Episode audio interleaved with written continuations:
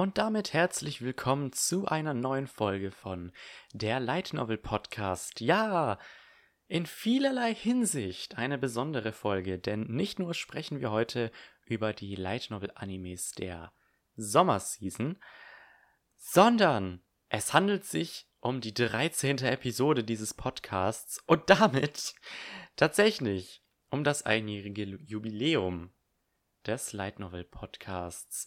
Applaus bitte, Applaus bitte. Vielen Dank für den Applaus. Ja, es ist schon ein Jahr her, dass ich diese seltsame Schnapsidee hatte und einfach spontan begonnen habe, die erste Folge aufzunehmen. Zugegeben, die ersten Folgen waren nicht äh, so sonderlich toll, weil ich äh, aus irgendeinem Grund so ein seltsames Piepen in, in meinen Audioaufnahmen hatte, das aber auch nur äh, Leute hören konnten, die sehr hohe Frequenzen vernehmen konnten. und dann ist das Problem plötzlich verschwunden äh, und, und ja. Jetzt sitze ich hier und nehme die 13. Folge auf, beziehungsweise mit den Minicasts müsste das, glaube ich, die 16. Folge sein, wenn ich mich äh, recht entsinne.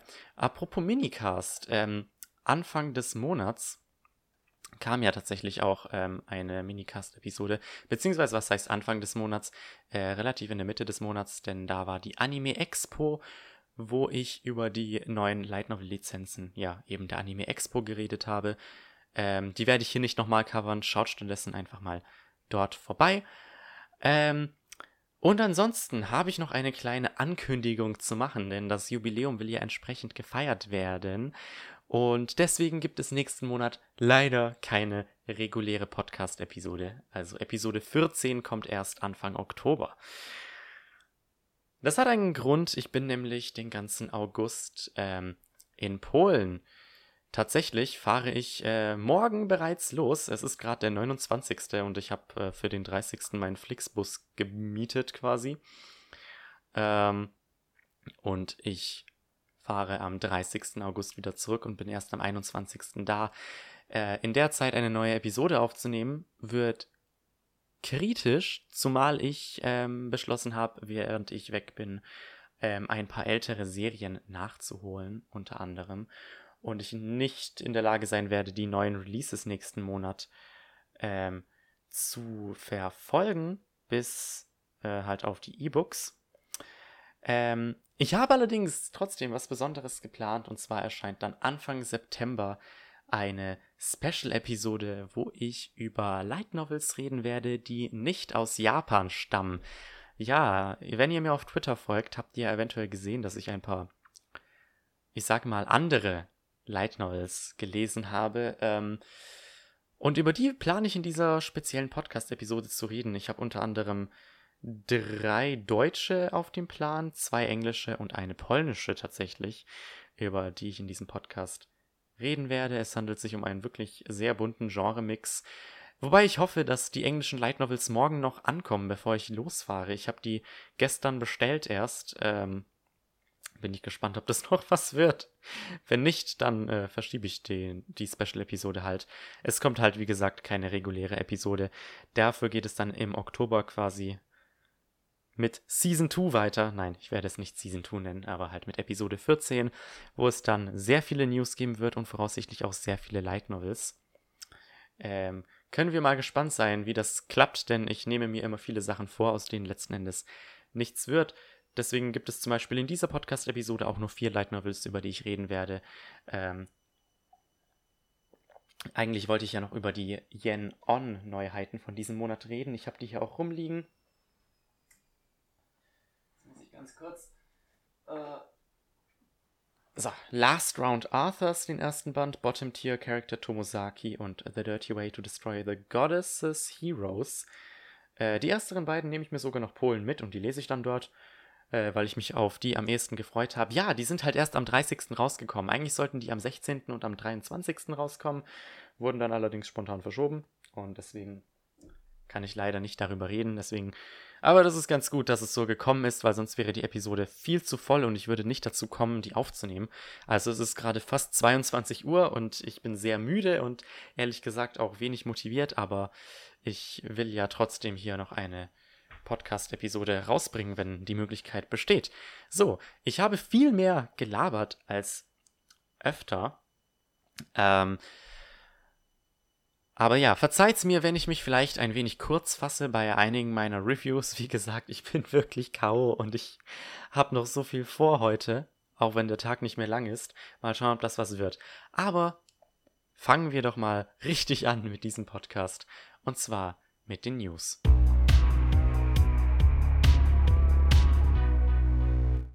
Ja, die heutigen News halten sich äh, wie üblich ein wenig in Grenzen, so in letzter Zeit. Aber ja, okay. Wie gesagt, nochmal, es gab ja ähm, vor ein paar Wochen eine Minicast-Episode, wo ich über die Light Novel-Lizenzen der Anime Expo geredet habe. Ich glaube, ich habe da eine Dreiviertelstunde gebraucht. Äh, also ganz gut, dass ich da ähm, nochmal so eine Minicast-Episode gemacht habe. Ähm, ja, sechs News und ich musste da tatsächlich ein bisschen graben, um da was zu finden. Die erste ist tatsächlich nochmal eine neue Lizenzankündigung, nämlich von Cross Infinite World. Die haben nämlich diesen Monat angekündigt, ähm, die Light Novels zu Root Double zu veröffentlichen. Ähm, ja, Root Double ist ja ein Visual Novel Franchise und die haben ähm, angekündigt, Root Double Before Crime After, das habe ich mir jetzt nicht aufgeschrieben, aber Before Crime ähm, zu lizenzieren. Das sind zwei Light Novels. Die erste ist geplant für September, äh, für September 30. Danke, das ist mein Englisch mal wieder gewesen. Für den 30. September. Und die zweite Light Novel ist geplant für die, für 2020. Genau. Ja. Ich kann persönlich nichts damit anfangen. Ich kenne mich mit diesem Franchise nicht aus, aber für Fans natürlich ist sowas immer erfreulich. Machen wir weiter mit der ersten äh, Anime-Lizenz von Animoon. Die haben nämlich angekündigt, die Date Alive OVAs zu lizenziert haben. Lizenziert zu haben, lizenziert zu haben, genau so. Äh, beide von Staffel 1 und Staffel 2, die erste OVA, veröffentlichen sie mit dem dritten Volume der ersten Staffel. Es kann gut sein, dass das Volume mittlerweile raus ist. Ich habe den Überblick da leider ein bisschen verloren. Die haben das Anfang des Monats angekündigt. Und die zweite OVA hat noch keinen Termin, allerdings ist davon auszugehen, dass wenn Animoon die zweite Staffel veröffentlicht, dass sie dann die OVA dort veröffentlichen werden. Machen wir weiter mit einer überraschenden Manga-Lizenz. Ja, Ultraverse dachte sich auf das, äh, ich sag mal, auf das schlimme Wetter, ähm, haben die beschlossen, einfach mal eine neue Lizenz zu droppen. Und für mich ehrlich gesagt wenig überraschend, ich habe irgendwie damit gerechnet, Sie haben den Manga zu Arifureta, Mein Kampf zurück, nee, Der Kampf zurück in meine Welt, lizenziert. Ja, der fünfteilige Manga, natürlich basierend auf der bisher zehnteiligen Light Novel, hat bisher, äh, hat ja auch ein Anime erhalten, diese Season, über den ich später noch reden werde. Ähm, das ist die einzige Lizenz, die sie angekündigt haben, war ja wirklich out of the blue. Ähm, die machen das wohl so, dass sie zwischen den großen Lizenzankündigungen einfach mal so ein paar zwischendurch reindroppen. Mich würde es aber ehrlich gesagt nicht wundern, ähm, wenn die in nächster Zeit dann die Novels ankündigen. Aktuell steht das Programm ja bis November fest. Das heißt, ab Dezember kann diese, dieser Manga kommen. Und wie gesagt, ich könnte mir vorstellen, dass sie die Light Novel dazu lizenzieren. Mal schauen, wie sich das entwickelt.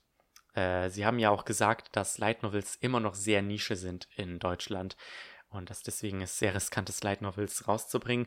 Zum Glück äh, beglücken sie uns ja zurzeit mit Goblin Slayer, äh, der Schleim-Novel, über die ich auch noch reden werde, und Gamers. Apropos Gamers, das war jetzt eine ganz äh, äh unabsichtliche Überleitung. Ja, letzten Monat wurde nämlich die Manga-Adaption der Gamers Light Novel beendet. Natürlich erschien der Gamers Manga auch bei Ultraverse zusammen mit der Light Novel. Bisher sind in Deutschland jeweils vier Bände draußen. In Japan erschien vor kurzem erst der sechste Band. Voraussichtlich wird der Manga also mit Band 7 beendet sein. Ja, da bin ich ja mal sehr gespannt, äh, ob der Manga denn ein halbwegs zufriedenstellendes Ende hat, denn wirklich an keinem Punkt der Light Novel der vier Bände hier hatte ich das Gefühl, dass irgendwas abgeschlossen war. Ich bin ja auch gespannt, wie das dann mit dem Anime sein wird, der noch bei Kase erscheinen soll. Aber ja, Band 7 des Mangas müsste dann auf Deutsch, wenn alles glatt läuft, zusammen mit Band 7 im März 2020 erscheinen, wenn ich mich da jetzt nicht gerade verkalkuliert habe. Kommen wir zu der nächsten, ich würde mal Anime-Lizenz-News sagen. Ich weiß nicht, ob ich es so nennen kann. Ja, Netflix listet seit letztem Monat, nämlich, beziehungsweise seit Juli halt, ähm, sowohl den A Certain Magical Index Anime als auch den A Certain Scientific Railgun Anime, die erste Staffel jeweils, als auch den A Certain Magical Index Film.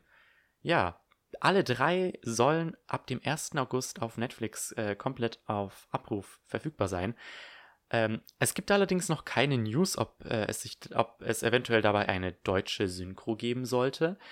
Ähm, ja, am 1. August, wie gesagt, das ist ja nicht mehr lange, das heißt, ähm, dann werden wir es wohl frühestens erfahren. So, das Beste kommt zum Schluss. Eine weitere Anime-Lizenz von Animoon. Ach ja, da hat Animoon uns eine Überraschung beschert letztens. Und zwar haben die ordentlich zugeschlagen, wie es, wie man es bei denen ja gewohnt ist. Und zwar haben sie angekündigt, die erste sowie die zweite Staffel von Konosuba lizenziert zu haben, aber nicht nur das, auch den Film. Konosuba, die erste Staffel, das erste Volume, soll bereits im Oktober auf Deutsch erscheinen, dann wie üblich in einer Limited Edition, aber sie planen auch den Film, der dieses Jahr in den japanischen Kinos anlief, im Kino zu veröffentlichen. Huh, das finde ich persönlich richtig geil. Ähm, es gibt noch keine News, was die OVAs angeht, aber Konosuba hat es endlich nach Deutschland geschafft. Die erste Staffel kam ja schon 2016, aber es gab ja nicht mal einen Simulcast von dieser Serie, was ich, was ich bis heute nicht begreife, weil das ist eine der beliebtesten und meiner Meinung nach auch eine der witzigsten Serien, die die letzten Jahre liefen. Schön also, dass Animun da jetzt zugeschlagen hat. Ähm, ich bin sehr gespannt äh, auf die Synchro. Ähm, dieses Jahr erschien Konosuba ja auch mit englischer Synchro bei Crunchyroll und der englische Dub ist wirklich zum Wegschmeißen. Also kann ich wirklich nur empfehlen, einer der besseren Dubs. Animun hat aber auch so ziemlich solide Dubs. Ich hoffe, da kommt auch ein ordentlicher Regisseur an die Sache ran. Und das Ganze wird dann hoffentlich genauso witzig wie auf Japanisch.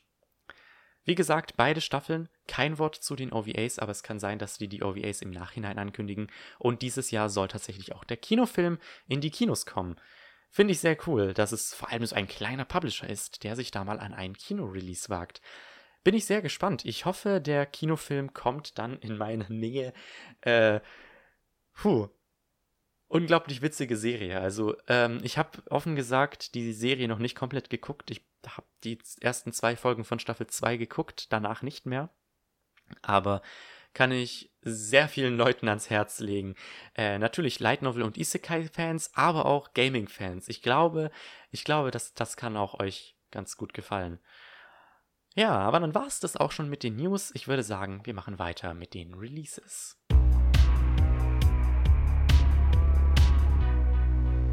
Ja, die Releases für den August 2019. Wie gesagt, Yen On hat äh, letzten Monat ja schon einige Sachen verschoben. Jetzt ist es allerdings so, dass sie sämtliche neuen Light Novel Reihen vom August auf September verschoben haben. Ja, die haben ein bisschen mit Verschiebungen zu kämpfen, habe ich das Gefühl. Ähm, also diesen Monat sollte unter anderem Our Last Crusade, Combatants Will Be Dispatched und äh, das Ding mit dem Alchemisten, ich habe den kompletten Titel leider vergessen. Sollte eigentlich alles im August rauskommen. Die haben ja auch schon die Cover für ähm, die Serien präsentiert, aber dann wurde es plötzlich auf September verschoben. Ohne irgendwas. Ja, bisschen komisch die ganze Sache. Naja, aber fangen wir an mit den Releases. Wie immer alle deutschen Releases sowie die ersten Bände von englischen Light Novels. Ähm, den Anfang macht am 1. August der sechste Band von Guren Ichinose Catastrophe at 16, das Seraph of the Ends Spin-off, ja, neigt sich auch langsam dem Ende zu. Im Dezember erscheint mit Band 7 bereits der letzte Band auf Deutsch bei Kase. Am 2. August, äh, überraschenderweise erscheint dann auch was von Tokyo Pop. Die haben nämlich beschlossen, äh, ja, mit ihrer sterbenden Lizenz noch ein bisschen Geld zu machen. Und deswegen erscheint die komplette Black Bullet Light Novel Reihe am 2. August als E-Book, als Bundle. Ja, 40 Euro kostet das Ganze, ziemlich billig. Also als Taschenbuch kostet ähm, Black Bullet euch ansonsten 70 Euro. Ähm, ja, Black Bullet, eine meiner Lieblingsreihen. Leider, leider ist sie nach dem Anime spontan gestorben. Tatsächlich erschien der letzte Band, Band 7, 2014 in Japan im April 2014. Und seitdem gibt es kein Wort, ob es eine Fortsetzung gibt. Schade. Der Band hat nämlich einen Story Arc angerissen und nicht abgeschlossen und ich habe die Reihe gemocht. Ich weine immer noch, ich bete immer noch. Bringt wahrscheinlich nichts. Und jetzt, wie gesagt, veröffentlicht Tokyo Pop die komplette Reihe als E-Book-Bundle. Ich glaube ehrlich gesagt, das bedeutet, dass die Bücher in den nächsten Jahren wohl aus dem Verkehr gezogen werden, zumindest hier in Deutschland.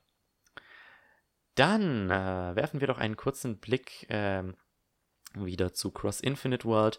Da erscheint am 5. August nämlich The Werewolf Count and the Trickster Taylor äh, als E-Book. Das haben die ja letzten Monat, meine ich, erst angekündigt. Ähm, eine Gender-Band Fantasy Romance.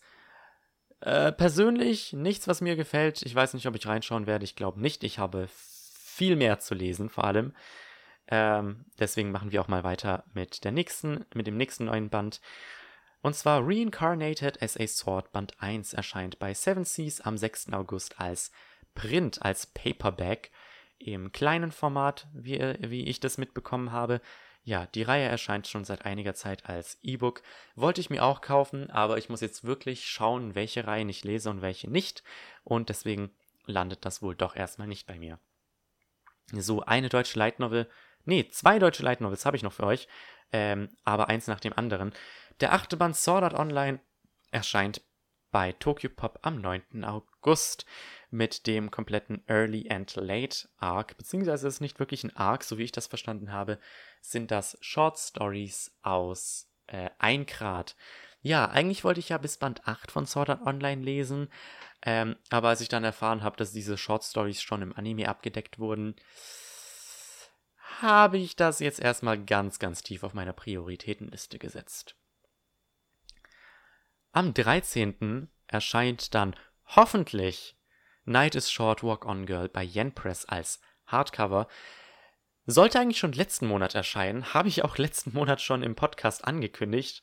Ist dann nicht gekommen, wurde jetzt auf den 13. August verschoben. Und ich meine, ich meine, dass ähm, Walk On Girl eigentlich schon viel früher erscheinen sollte. Äh, hoffentlich wird es diesmal was. Die haben ja auch das Cover schon angekündigt dafür. Und ja, die letzte große Light Novel, die dann im August erscheint, ist der zweite Band Goblin Slayer bei Ultraverse. Ja, man kann den Dinger auch mittlerweile vorbestellen, beziehungsweise nein, man kann den noch nicht vorbestellen, aber der wird schon im Shop gelistet von Ultraverse. Ähm, auch hier wieder gibt es eine Character Card und ein Lesezeichen in der Erstauflage. Finde ich also cool, dass sie das tatsächlich durchziehen. Das wertet das Ganze nochmal ein bisschen auf und äh, gerechtfertigt meiner Meinung nach auch den Preis von 12 Euro pro Band. Aber ja, tatsächlich war es das schon mit den neuen Light Novel Lizenzen. Und ich würde sagen, bevor ich äh, über meine Light Novel Erfahrungen des letzten Monats rede, werfen wir doch mal einen Blick auf das Wetter. Cheats, Mütter, Hentais. Die Season hat es in sich. Nur mag sie kaum wer. Ja, die Anime-Season aktuell ist äh, ein wenig interessant. Irgendwie habe ich mit den Serien am meisten Spaß, äh, die die meisten eher weniger mögen. Aber zu den Anime-Serien wollen wir erst später kommen, denn ich habe noch vier Light Novels für euch, äh, ja, über die ich jetzt ein wenig reden möchte.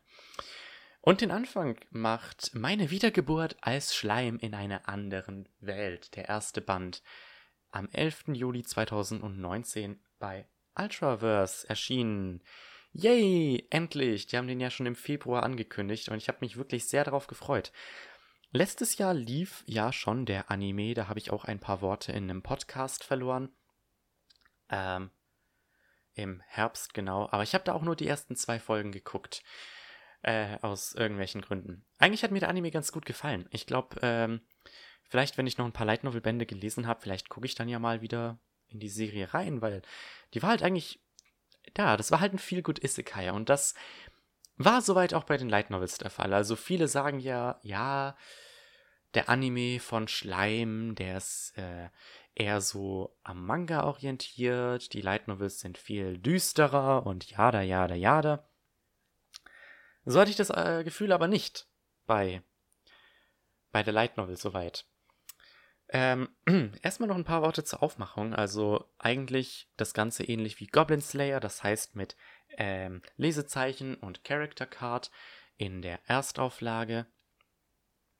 Ähm, die Innenseiten der Cover sind diesmal nicht rot, sondern blau mit kleinen Bläschen, die quasi den Schleim darstellen sollen. Und ja, der erste Band hatte fast 300 Seiten.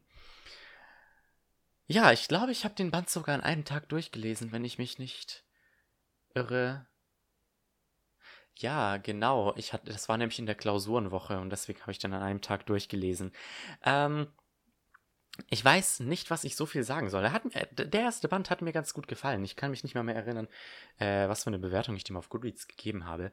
Aber ja, natürlich folgen wir ähm, dem Protagonisten, dessen Namen ich vergessen habe. Der ist aber irrelevant, denn als er in einer anderen Welt wieder aufwacht, nachdem er auf der Straße niedergestochen wird, findet er sich im Körper eines Schleims wieder und trägt von nun an den Namen Rimuru Tempest. Tempest ist der ja, Nachname des Drachen Veldora, den er quasi, von dem er quasi adoptiert wurde, den er adoptiert hat. Schwer zu sagen. Äh, Veldora ist eigentlich ähm, äh, versiegelt worden, aber Rimuru hat seine Schleimkräfte benutzt, um Veldora mitsamt seinem Siegel in sich aufzunehmen und äh, ihn nach draußen zu transportieren. Und ja, durch seine Absorptionsfähigkeiten hat er tatsächlich die Fähigkeit, äh, Eigenschaften von anderen Wesen zu, ja, zu übernehmen. Und äh, so kommt es dann eben, dass er quasi die Kräfte Veldoras ja in sich trägt und er versetzt dabei aus Versehen alles in Angst und Schrecken, wo er nur hintritt, weil alle, alle seine Aura wahrnehmen können, beziehungsweise Veldoras Aura diese für Rimurus halten. Ja, kurze Zeit nachdem er aus der Höhle ausgebrochen ist, quasi, in der er aufgewacht ist, äh, trifft er auf einen Stamm Goblins in den Wäldern, mit denen er sich mehr oder weniger anfreundet. Eigentlich ist es eher so, dass er zu ihrem, ihrem Herrscher wird, weil diese seine Hilfe suchen, da sie regelmäßig von Wölfen angegriffen werden. Ich glaube, hießen die Tempest Wolves oder vertausche ich da gerade irgendwas? Weil irgendwie Tempest Wolves, das klingt richtig. ähm, und ja, natürlich hat er kein Problem damit, die Wölfe zu bezwingen und von da an agiert er quasi als der Herrscher über die Goblins und die Wölfe und beginnt quasi äh, seinen eigenen kleinen Staat mit Hilfe der Goblins zu errichten. Ähm, ich fand das ganz, das ganz interessant. Also es ist halt, es ist halt eigentlich so ein Isekai, wie er im Buche steht. Der Protagonist wacht in einer anderen Welt auf, hat irgendeine besondere Fähigkeit. In seinem Fall ist er ein kräfteabsorbierender Schleim und er tut mit seinen Kräften Gutes. Es gibt im Übrigen äh, seit einiger Zeit einen Trend in Japan, wo die Protagonisten Antihelden sind und äh, mit ihren übernatürlichen Kräften Rache suchen. Wollte ich einfach mal kurz am Rande erwähnt haben. Bin gespannt, ob wir da auch was kriegen, aber der erste Band vom Schleim war eigentlich gar nicht so. Ähm, ich, fand, ich fand vor allem einen Aspekt sehr interessant, der hier im ersten Band ein wenig im Fokus stand. Und zwar, ich würde es einen Kingdom-Building-Aspekt nennen. I don't know. Ähm, eben in dem Sinne, wie Rimuru das Goblin-Dorf organisiert. Das fand ich ganz interessant und das hat mir Lust gemacht auf sowas wie ähm, How a Realist Hero Rebuilt the Kingdom. Von dem habe ich auch seit ein paar Monaten den ersten Band hier rumliegen, den habe ich aber noch nicht gelesen. Ähm, und ja, da dachte ich mir, vielleicht sollte ich das mal lesen, weil ähm, das schien in so eine ähnliche Richtung zu gehen. Zwei Sachen standen dabei, äh, stachen dabei, so nennt man das, stachen dabei vor allem heraus, hatte ich das Gefühl. Erstmal der Humor, also ich fand, es ist halt, ich, ich würde es halt wirklich als viel gut Isekai bezeichnen. Es, es passiert zumindest bisher im ersten Band äh, nicht so sonderlich viel äh, irgendwie krass deprimierendes. Es ist, es ist ziemlich witzig, äh, wie Rimuru halt von allen für diesen richtig krass mächtigen Dude gehalten wird und Rimuru selbst sieht es halt hart nicht ein, benutzt seine, ich sag mal, neu gewonnene Macht, aber ähm, so weit es nur geht. Und ähm, ich fand auch wirklich cool, wie, ähm, wie viele Einblicke man generell so in diese ganze Fantasy-Welt gekriegt hat, eben über Rimurus, ich sag mal, Werk als äh, oder Arbeit als Herrscher der Goblins, aber auch immer wieder wird Rimurus Point of View mal durch ähm, einen anderen Charakter ersetzt, nämlich die gute Shizu, durch die man dann ein wenig mehr mitkriegt, was denn so die Menschen in dieser Welt machen, was alles ganz interessante Ansätze sind, auf die die Folgebände hoffentlich gut aufbauen. Das Problem ist halt, ich meine, ich hatte Spaß mit dem Band. Ich habe den in einem Stück durchgelesen und ja, das Problem, das ich allerdings ein bisschen hatte, ich, ich, es hat, es hat einfach das gewisse Etwas gefehlt. Ich meine, klar, es gibt keine größere Story, das muss auch nicht zwingend sein. Ähm, aber irgend, irgendwas hat sich einfach nicht, äh, nicht richtig angefühlt. Auch das Ende, das ja ein wenig emotionaler sein sollte, wenn man das so sagen kann, ähm, hat bei mir nicht wirklich Klick gemacht. Das fand ich ein bisschen schade. Ähm, ich meine, die ganzen Charakterinteraktionen waren witzig und cute. Ich fand es ein bisschen schade, dass Gobuta nicht so im Vordergrund stand, wie ich beim Anime das Gefühl hatte in den ersten paar Folgen. Ich meine, er hat ein Bonuskapitel bekommen, das mega witzig geschrieben war. Also ich bin kein Fan von, von Side Stories, aber das Kapitel um Gobuta, das war, das war schon echt cool. Ähm, und ja, deswegen, ich bin gespannt, was der zweite Band uns so bringt, wenn der rauskommt im Oktober. Aber noch so ganz zu 100% kann ich den Hype um diese Reihe ehrlich gesagt nicht verstehen. Also ich, wie gesagt, ich bin einfach jetzt, wo ich eben so drüber nachdenke, was genau ich, ähm, worüber genau ich reden möchte hier, fällt mir nicht viel ein. Außer, was mir gerade eben noch eingefallen ist, die Illustration. Die Illustration von Mitzwa. Puh, göttlich. Ich liebe den Artstyle. Ich fand, ich habe auch schon im, im Anime gemerkt, wie man versucht hat, den Artstyle zu übernehmen. Ist dort sehr gut gelungen.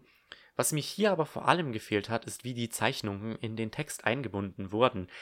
Denn ich finde, das sollten mehr Light Novels machen. Das kenne ich nur von Schleim bisher und von den Tokyo Ghoul Novels. Und zwar, dass die Bilder in den Text einfließen. Die meisten Light Novels machen es ja so, Seite ist zu Ende, dann hat man eine ganze Seite irgendeine Illustration und dann geht es auf der nächsten Seite wieder weiter. Und das hat der Schleim nicht immer so gemacht. Es gab manchmal äh, Illustrationen, die halt in den Text eingebunden waren. Ich weiß zum Beispiel, ich glaube, ich glaube, ich habe mir die Seitenzahl gemerkt. Ach du Scheiße, ich glaube Seite 92 oder so oder irgendwo da rum war zum Beispiel ähm, eine Doppelseite, wo auf der unteren Hälfte eine Illustration von einer Landschaft war und auf der oberen Hälfte war Text. Und ja, solche Sachen halt. Oder ich glaube, das war, ich glaube, Rimuru war da irgendwie bei den Zwergen oder sowas. Und dann war, ähm, dann war da eine Illustration, die eine Seite und dann nochmal eine halbe Seite eingenommen hat, sodass der Text quasi nur auf der auf einer halben Seite zu sehen war quasi. Das fand ich cool. Ich mag sowas. Ich äh, finde, das sollten mehr Light Novels so machen. Ich einfach so ein bisschen spielen mit dem Medium. Das wäre schön. Ansonsten, ja, natürlich kaufe ich den zweiten Band, weil schlecht war der erst nicht und ich sehe Potenzial und bin gespannt, was noch gemacht wird. Schade fand ich auch, dass Veldora nicht, nicht mehr wirklich vorkam, außer am Anfang. Veldora war auch witzig. Ich hoffe, wir sehen den bald wieder. Aber ja, das war soweit äh, mein erster Eindruck zum Schleim ja, ich hoffe, ich kann ein bisschen ausführlicher im nächsten Band reden. Ich versuche ja immer, die Reviews zu den ersten Bänden ein wenig spoilerfrei zu halten. Aber ja, hat mir gefallen. Freue mich, wie es weitergeht.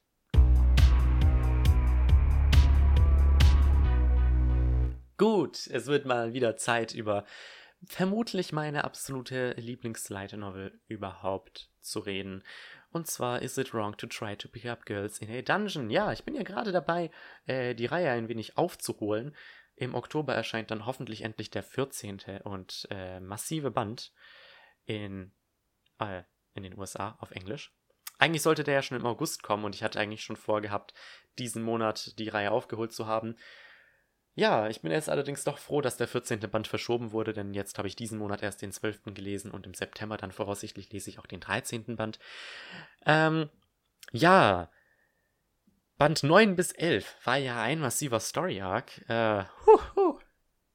Ich bin froh, dass ich den so schnell durchgelesen habe, weil das war wirklich, da ist sehr viel passiert. Es war sehr emotional. Und ich finde es schön, dass man mit Band 12 jetzt Bell erstmal ein wenig Zeit zum Atmen gibt. Mehr oder weniger. Nicht wirklich. Leider. Der Autor hat aber ähm, am Ende des Bandes angemerkt, dass tatsächlich der zwölfte Band äh, ursprünglich so nicht ablaufen sollte, ähm, sondern so wie der 13. Band dann halt geworden ist. Aber er hielt es für wichtig, ähm, einfach nochmal so ein Band zu haben, wo Bell und Co. einfach mal den Dungeon erkunden gehen. Und das war eine vortreffliche Entscheidung, denn dieser Band, er, er war halt im Grunde nur eine Dungeon-Erkundung, allerdings noch mit einem ziemlich netten Feind, mit einem ziemlich netten Monster eingebaut. Und der Band war auch ziemlich kurz. Ich glaube, der hatte nur 250 Seiten, also kürzer als die letzten Bände. Und das hat man gebraucht. Das hat man wirklich gebraucht, denn dieser Band hat einfach ähm, auf gute Weise aufgezeigt, was für eine Entwicklung Bell und die anderen Mitglieder der Hestia-Familie so gemacht haben. Was ich auch schön fand, ist, dass man äh, oder dass Fujino Mori tatsächlich auch mal wieder so ein paar seiner Nebencharaktere genutzt hat. Ich fand, das war vor allem wirklich eine Stärke der letzten zwei Bände, also Band 10 und 11, dass wirklich, dass er wirklich alle Register gezogen hat und fast alle Charaktere eigentlich ähm, zeigen konnten, was sie drauf haben. Und ich fand schön, dass auch der zwölfte Band sich nicht nur um die Hester-Familie drehte, sondern ähm, Aisha kam noch vor, Daphne und Cassandra, was äh, die beiden liebe ich ja sowieso, bin ich froh, dass die wieder dabei waren, und noch Oka und Chigusa. Und ich fand das cool, dass man einfach mal hier so ein bisschen so eine andere Dynamik drin hab, hatte mit denen. Man hatte echt witzige Szenen, nice Gespräche und das hat das Ganze viel lebendiger gemacht, als wenn man wieder nur die Hestia-Familie gehabt hätte. Das klingt jetzt fast wie ein Vorwurf, aber ich finde es schön, dass man sich mal ein bisschen von diesem traditionellen Schema in dem Sinne verabschiedet hat und diese Expedition in den Dungeon da nochmal ein paar der anderen Charaktere eingebaut hat. Vor allem Cassandra und Daphne. Ich habe das Gefühl, mit den beiden passiert irgendwann irgendwas. Das könnte an Cassandras prophetischen Fähigkeiten liegen oder der Tatsache, dass die Daphne aus der Mythologie sich in einen Baum verwandelt hat. I don't know. Äh, jedenfalls fand ich cool, die beiden wiederzusehen. Ähm, das Einzige, was ich wirklich schade fand, ist, also ich hatte das Gefühl, Chigusa war ja sehr wichtig in diesem Band.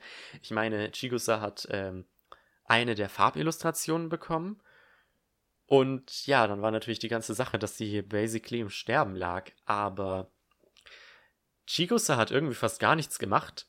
Und ich muss sagen, es hat ein bisschen nur wie so ein Afterthought auf mich gewirkt, dass sie dann von diesem, ich habe vergessen, wie der hieß, dieses Art Moosmonster, dass sie von dem angegriffen wurde und tödlich verletzt wurde. Ich dachte, ich habe irgendwie das Gefühl gehabt, das war nur so ein Afterthought, weil Chigusa kam irgendwie fast gar nicht vor, hat gar nichts gesagt, gar nicht, gar nichts gemacht, hatte ich das Gefühl. Ähm, ich habe immer wieder vergessen, dass Chigusa anwesend war. Das war ein bisschen seltsam. Vielleicht ist das einfach ihre Art, aber äh, das fand ich ein bisschen unschön.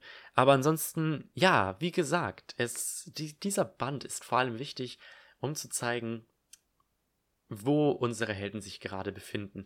Man bekommt zu sehen, was Belle über die letzten Wochen quasi gelernt hat. Auch Lily bekommt oder hat ziemlich gutes Character Development gemacht wie, wie man jetzt in Band 12 vor allem merkt. Auch die ganze Sache mit den Sinus wird nochmal aufgegriffen an einem Punkt. Und insgesamt könnte man sagen, dieser Band war purer Filler, aber ich fand, dieser Filler war wirklich, ja, da, um zu zeigen, wo wir gerade sind und um den Charakteren auch nochmal zeigen zu können, wo sie sich eigentlich gerade befinden. Das fand ich echt, echt stark. Auch der Band hat mich wieder richtig begeistert. Das ist einer meiner Lieblingsbände bisher, glaube ich. Ähm, ja, und dann natürlich endet die ganze Sache noch mit diesem Cliffhanger, dass Leo anscheinend jemanden umgebracht werden soll. Und das ist wohl das, worum es die nächsten zwei Bände gehen wird. Da freue ich mich schon sehr. Band 13 lese ich dann, wie gesagt, im September. Also werde ich dann in der Oktoberausgabe des Podcasts vermutlich drüber reden. Der hat ja auch nur 220 Seiten. Und dann im Oktober kommt schließlich Band 14 raus und der hat auf Japanisch 640 Seiten. Ich bin mal gespannt, wie fett der auf Englisch sein wird. Der wird wahrscheinlich der fetteste Band bisher sein. Aber ja, nichtsdestotrotz, ich freue mich. Ich bin so froh, dass ich es endlich, endlich schaffe, diese Reihe aufzuholen nach so langer Zeit.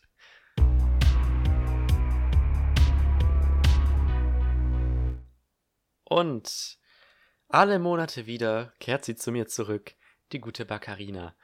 Ach, ich habe den Band tatsächlich gestern erst gelesen. Auf äh, einer Zugfahrt habe ich den einen, habe ich den gelesen, beziehungsweise es war nicht eine Zugfahrt, es waren drei Zugfahrten und eine Busfahrt. Also, ach, was die Deutsche Bahn da wieder angestellt hat. Äh, aber darum soll es nicht gehen. My next life as a villainess. All routes lead to doom. Ach ja, eine schöne Reihe. Ich liebe sie. Ich freue mich auf die Anime-Adaption, die wir nächstes Jahr kriegen.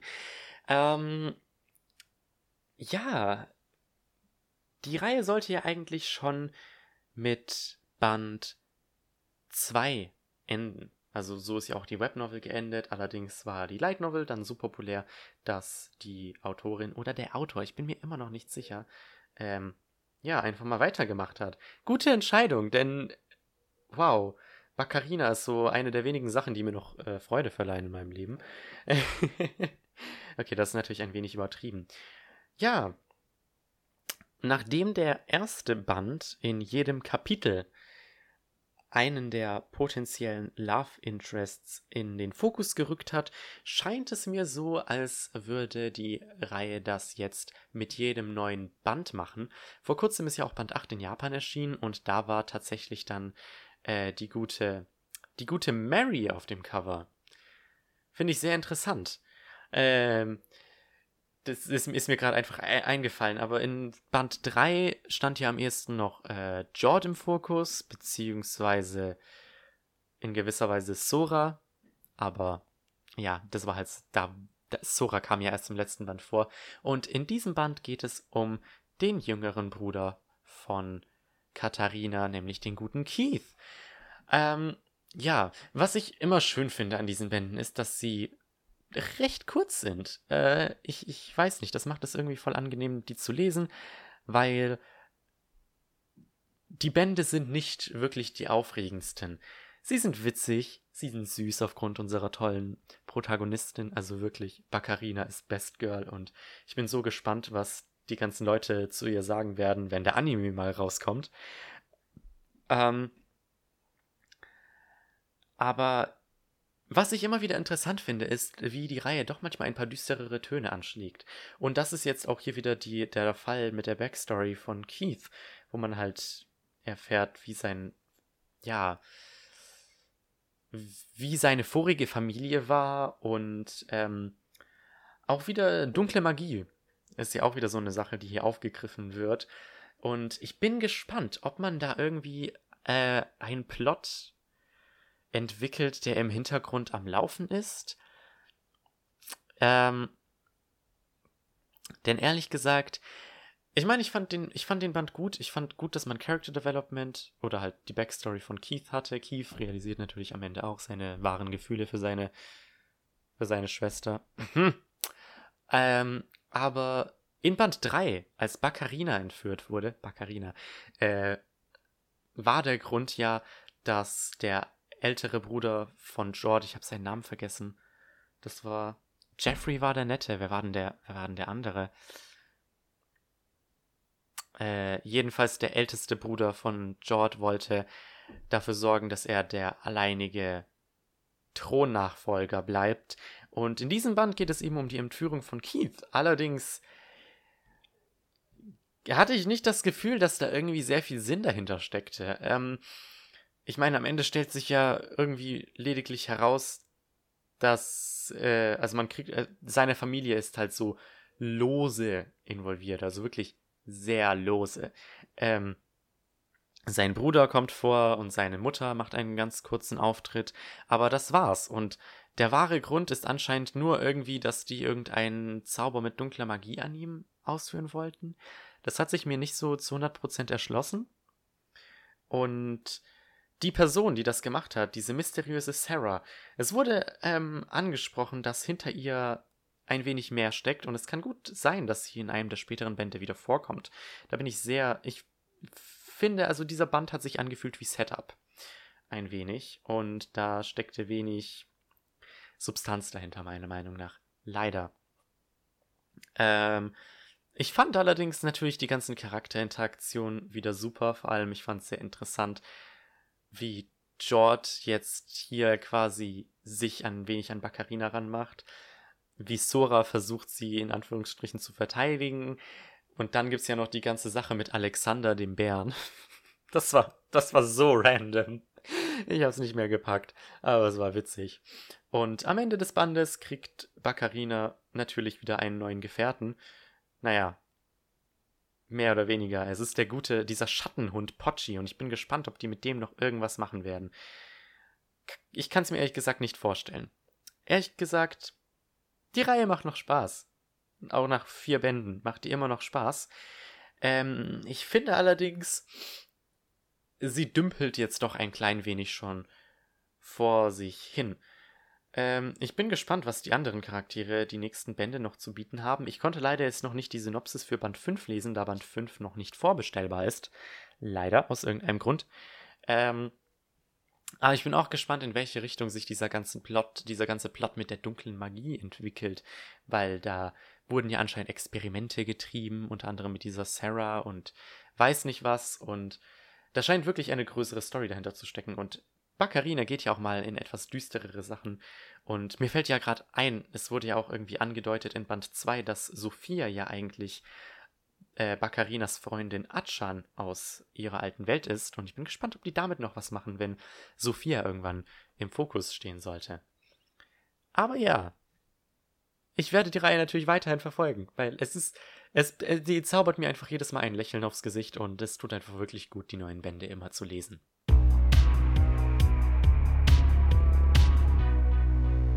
Gut, dann reden wir doch über die letzte Light Novel für heute und es ist ein weiterer Band 1, bei dem ich ehrlich gesagt zu Beginn ein wenig äh, skeptisch war, ob der mich so unterhalten wird. Ähm, ja, es handelt sich dabei um den ersten Band von Record of War Tanya War. Hat tatsächlich nichts mit Record of Grand Crest War oder Le Re Record of Lotus War zu tun. Gottes Willen, das sind Namen. Ähm, ja, von Ryuta Hori mit Illustrationen von Bob. Bob kennt ihr eventuell von ähm, Defeating the Demon Lords is Cinch if you've got a ringer oder irgendwas in der Richtung. Erscheint bei Yen On. Wenn ihr die Reihe lest, dann, dann wisst ihr sicher, was, was genau ich meine. Ähm, ja, ich hatte irgendwie immer das Gefühl, dass es auch eine der beliebteren Light Novel-Reihen war. Ich meine, es gab zumindest eine eine sehr aktuelle Fernübersetzung davon bis vor einiger Zeit. Ähm, ja, der erste Band erschien diesen Monat als E-Book natürlich bei J-Novel Club. Wie könnte es anders sein? Und wie könnte es anders sein? Es handelt sich um einen Isekai. Ja, der Protagonist, dessen Namen ich vergessen habe, verzeiht es mir. Äh, ich, es ist 12 Uhr abends und ich bin sehr müde. Ähm, wird in eine andere Welt beschworen. Das Ganze läuft allerdings eventuell ein wenig anders ab, als ihr es euch vorstellen könnt. Also ein guter Teil des ersten Kapitels wird äh, damit verbracht, äh, den, ja, äh, quasi den Protagonisten in seiner natürlichen Umgebung zu zeigen. Äh, er hat unter anderem diverse Martial Arts Techniken gelernt, weil sein Großvater ein Dojo hat, wenn ich das recht verstanden habe. Und ja, er ist äh, sehr groß gebaut und deswegen nicht unbedingt der beliebteste. Ähm, und ja, er langweilt sich ziemlich, weil er seine Kampftechniken in einer friedlichen Welt nun einmal nicht einsetzen kann. Und als er eben in dieser anderen Welt aufwacht, sieht er sich mit seinen Beschwörern konfrontiert, die nicht unbedingt die freundlichsten Gesellen zu sein scheinen. damit meine ich, sie versuchen ihn zu brandmarken, was er sich natürlich nicht gefallen lässt und deswegen diese ganzen Soldaten einfach mal im Alleingang erledigt und prompt das Königreich flieht oder zumindest das Schloss, in dem er beschworen wurde. Ja, es stellt sich nämlich heraus, dass er tatsächlich nicht der Erste ist, der in diese andere Welt beschworen wurde. Ähm, äh, die vielen Leute vor ihm wurden einfach in eine Rüstung gesteckt und in den Krieg geschickt. Und ja, das findet äh, Ryota als. Ryota, warum sag ich? Ach, weil der Autor Ryota heißt. Das findet der Protagonist natürlich als jemand mit einem sehr starken Gerechtigkeitssinn nicht so geil und beschließt, beschließt deshalb, ähm, aus dem Schloss zu fliehen, möglichst ungesehen und ja, dem Königreich den Krieg anzuzetteln. Und ich muss sagen, diese erste Hälfte des Buches war mitunter eine der spannendsten Sachen, die ich in letzter Zeit gelesen habe. Wirklich unglaublich gut geschrieben. Also ich muss sagen, der Writing Style, also der Schreibstil dieser Light Novel war echt gut. Also vor allem eine der, der Stärken ist, dass man einen allwissenden Erzähler hat, einen autodiegetischen Erzähler, äh, der, was, was bedeutet, dass der Erzähler immer wieder die Perspektiven zwischen den einzelnen Figuren wechselt und ähm, halt sehr viel Wissen auch preisgibt, was die Figuren selber allerdings nicht wissen. Und das hat halt sehr viele Teile dieser Novel sehr interessant gemacht.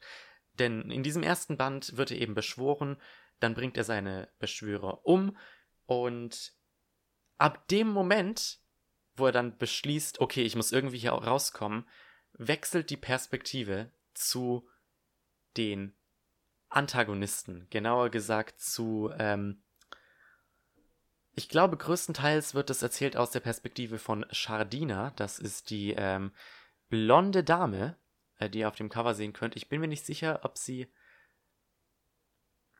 Ah, oh, es gab so viele Charaktere. Ich glaube, das war die Enkelin des Beschwörers. Ähm, und ab dem Moment wird eben die, äh, die Story von, aus ihrer Perspektive erzählt.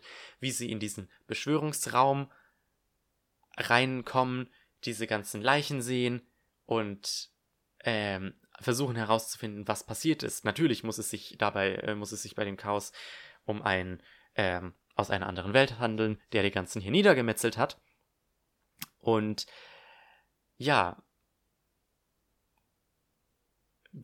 wir begleiten im Grunde Shardina die meiste Zeit, meine ich, ähm, bis zu dem Zeitpunkt, an dem der Erzähler schließlich äh, beschließt, okay, drehen wir die Zeit mal zurück und erklären, was passiert ist. Und dann wird eben erzählt, wie der Protagonist aus dem Schloss geflohen ist.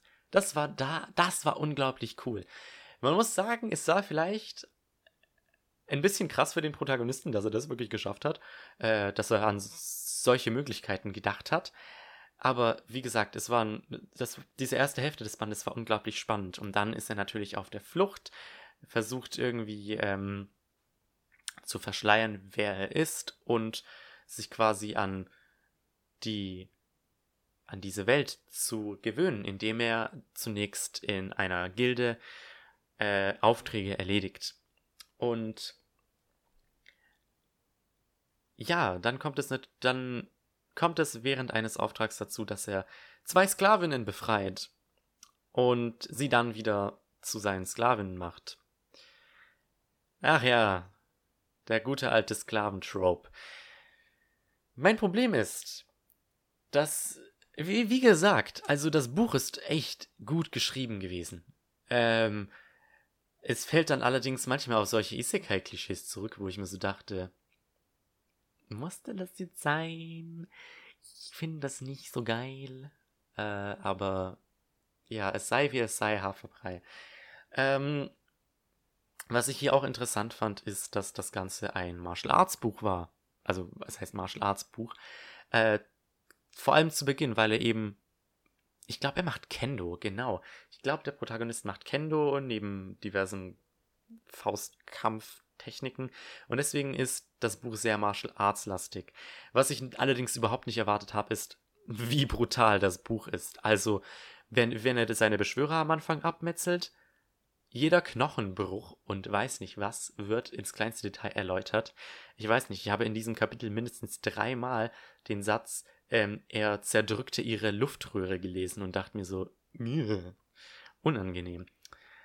Ähm, war aber interessant. War definitiv eine interessante Erfahrung. Ich glaube, ich habe ihm auf Goodreads drei von fünf Sternen gegeben, weil der Anfang spannend, gut geschrieben, fällt allerdings in das andere, äh, das ein oder andere Isekai-Fettnäpfchen.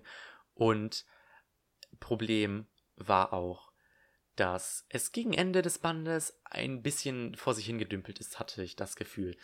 Ähm, also das Finale, sag ich mal, das letzte Kapitel war echt eines Finales würdig und ich bin gespannt, wo es damit hingeht. Ich bin gespannt, ob wir vielleicht noch ein paar, ähm, ein bisschen Charakterentwicklung für die Protagonisten kriegen. Ich meine, der erste Band hat halt sehr viel gutes Worldbuilding meiner Meinung nach betrieben und ich finde es vor allem interessant, dass der Protagonist eben nicht der einzige ist, der in dieser anderen Welt gelandet ist und da bin ich gespannt, ob die mit dieser Idee noch irgendwas machen.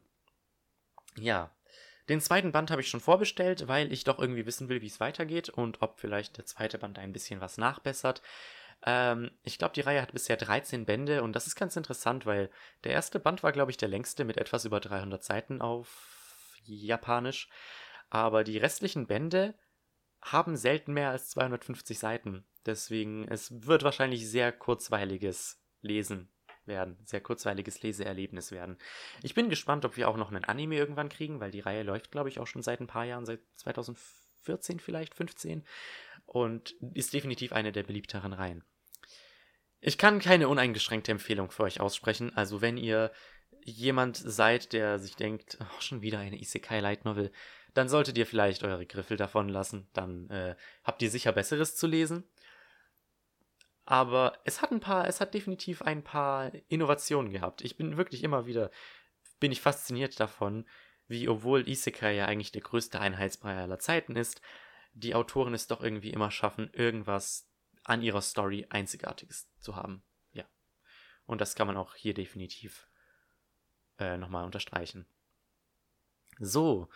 Das war es, wie gesagt, jetzt erstmal mit den Light Novels, über die ich in dieser Episode rede.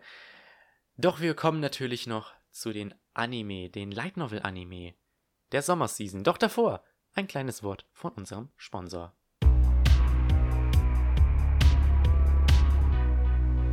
Diese Episode von der Light Novel Podcast wird euch präsentiert von rückwärts ausgesprochene Light Novel Titel.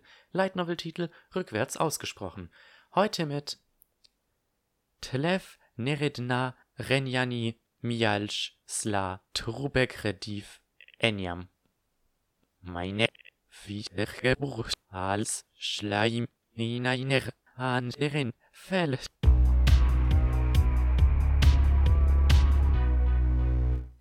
Jedes Mal, wenn ich unseren Sponsor höre, kriege ich fast einen Lachanfall. Es hört sich an, als würde ein äh, jemand mit einem sehr starken russischen Akzent versuchen, Deutsch zu sprechen. Also no joke. so hört es sich an, wenn meine Verwandten aus Polen Deutsch sprechen manchmal.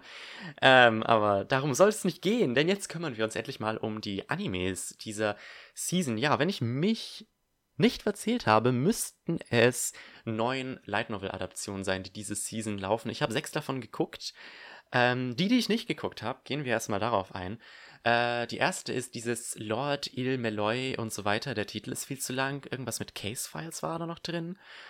Ähm, ja, die Sache ist die, das basiert auf einer Light Novel aus dem Nasuverse, wenn ich mich recht entsinne. Also aus diesem riesigen Universum von Fate und Tsukihime und Garden of Sinners und was gab's noch? Kanan? Das ist die Sache. Ich habe wirklich nichts aus diesem Universum bisher geguckt. Also außer Fate Zero, so vier Folgen circa. Ähm, und die Sache ist die, ähm, ich hätte theoretisch tatsächlich die Möglichkeit, die Novels zu lesen, auf denen das Ganze basiert. Also nicht Lord Imleloy, aber ähm, es gibt auf Polnisch tatsächlich die Fate Zero Novels und die Garden of Sinners Novels. Und ich würde zumindest die lesen, bevor ich mich dann in Lord Ilmeloy reinstürze. Und ich meine, eventuell besteht die Chance da auch, dass die Novels noch irgendwann erscheinen auf Englisch. Man weiß es nicht. Das andere, was ich auch von vornherein beschlossen habe, nicht zu gucken, das ist Copcraft. Mirage Dragnet Reload. Dragonet Mirage Re Reload?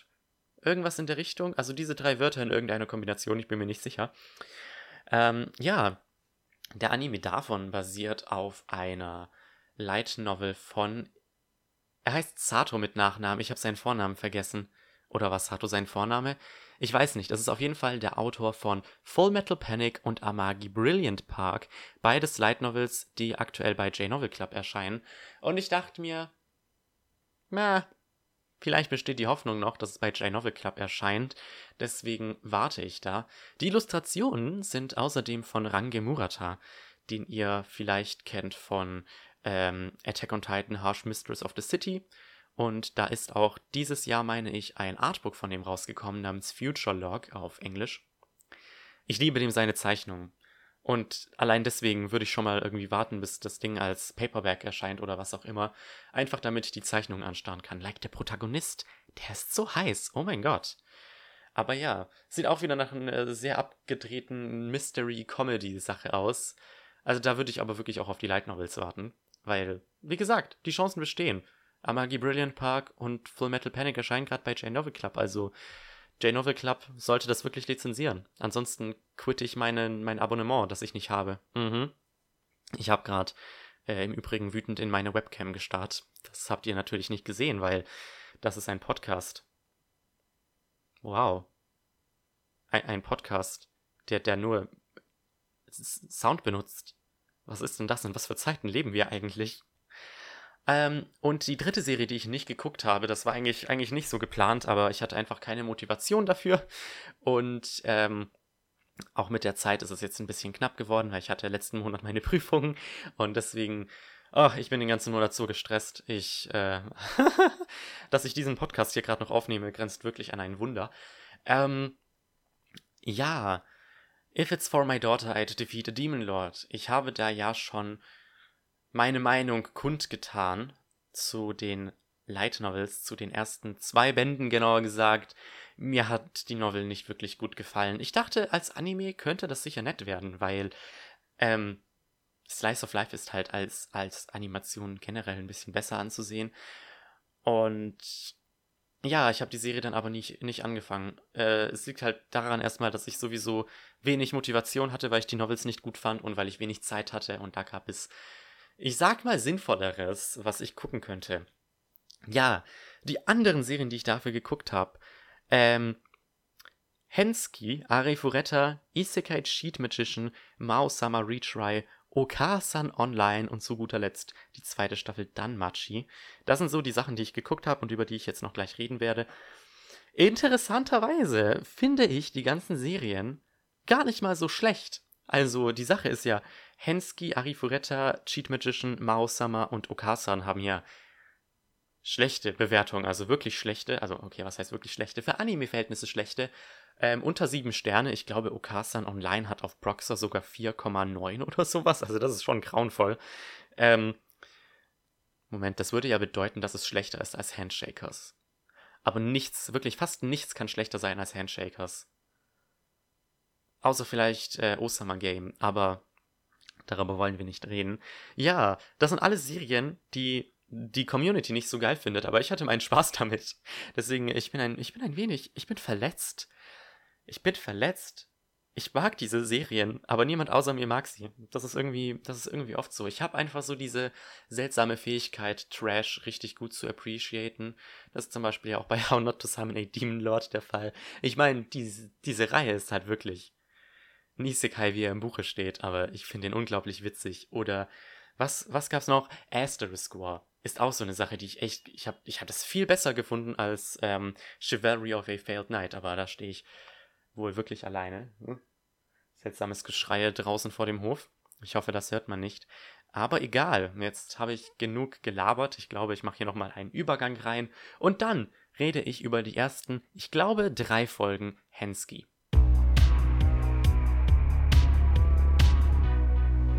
Ja, Hensky. Es ist natürlich nur eine Abkürzung für einen viel zu langen Light Novel Titel. Mal schauen, ob ich ihn ganz auf Japanisch weiß.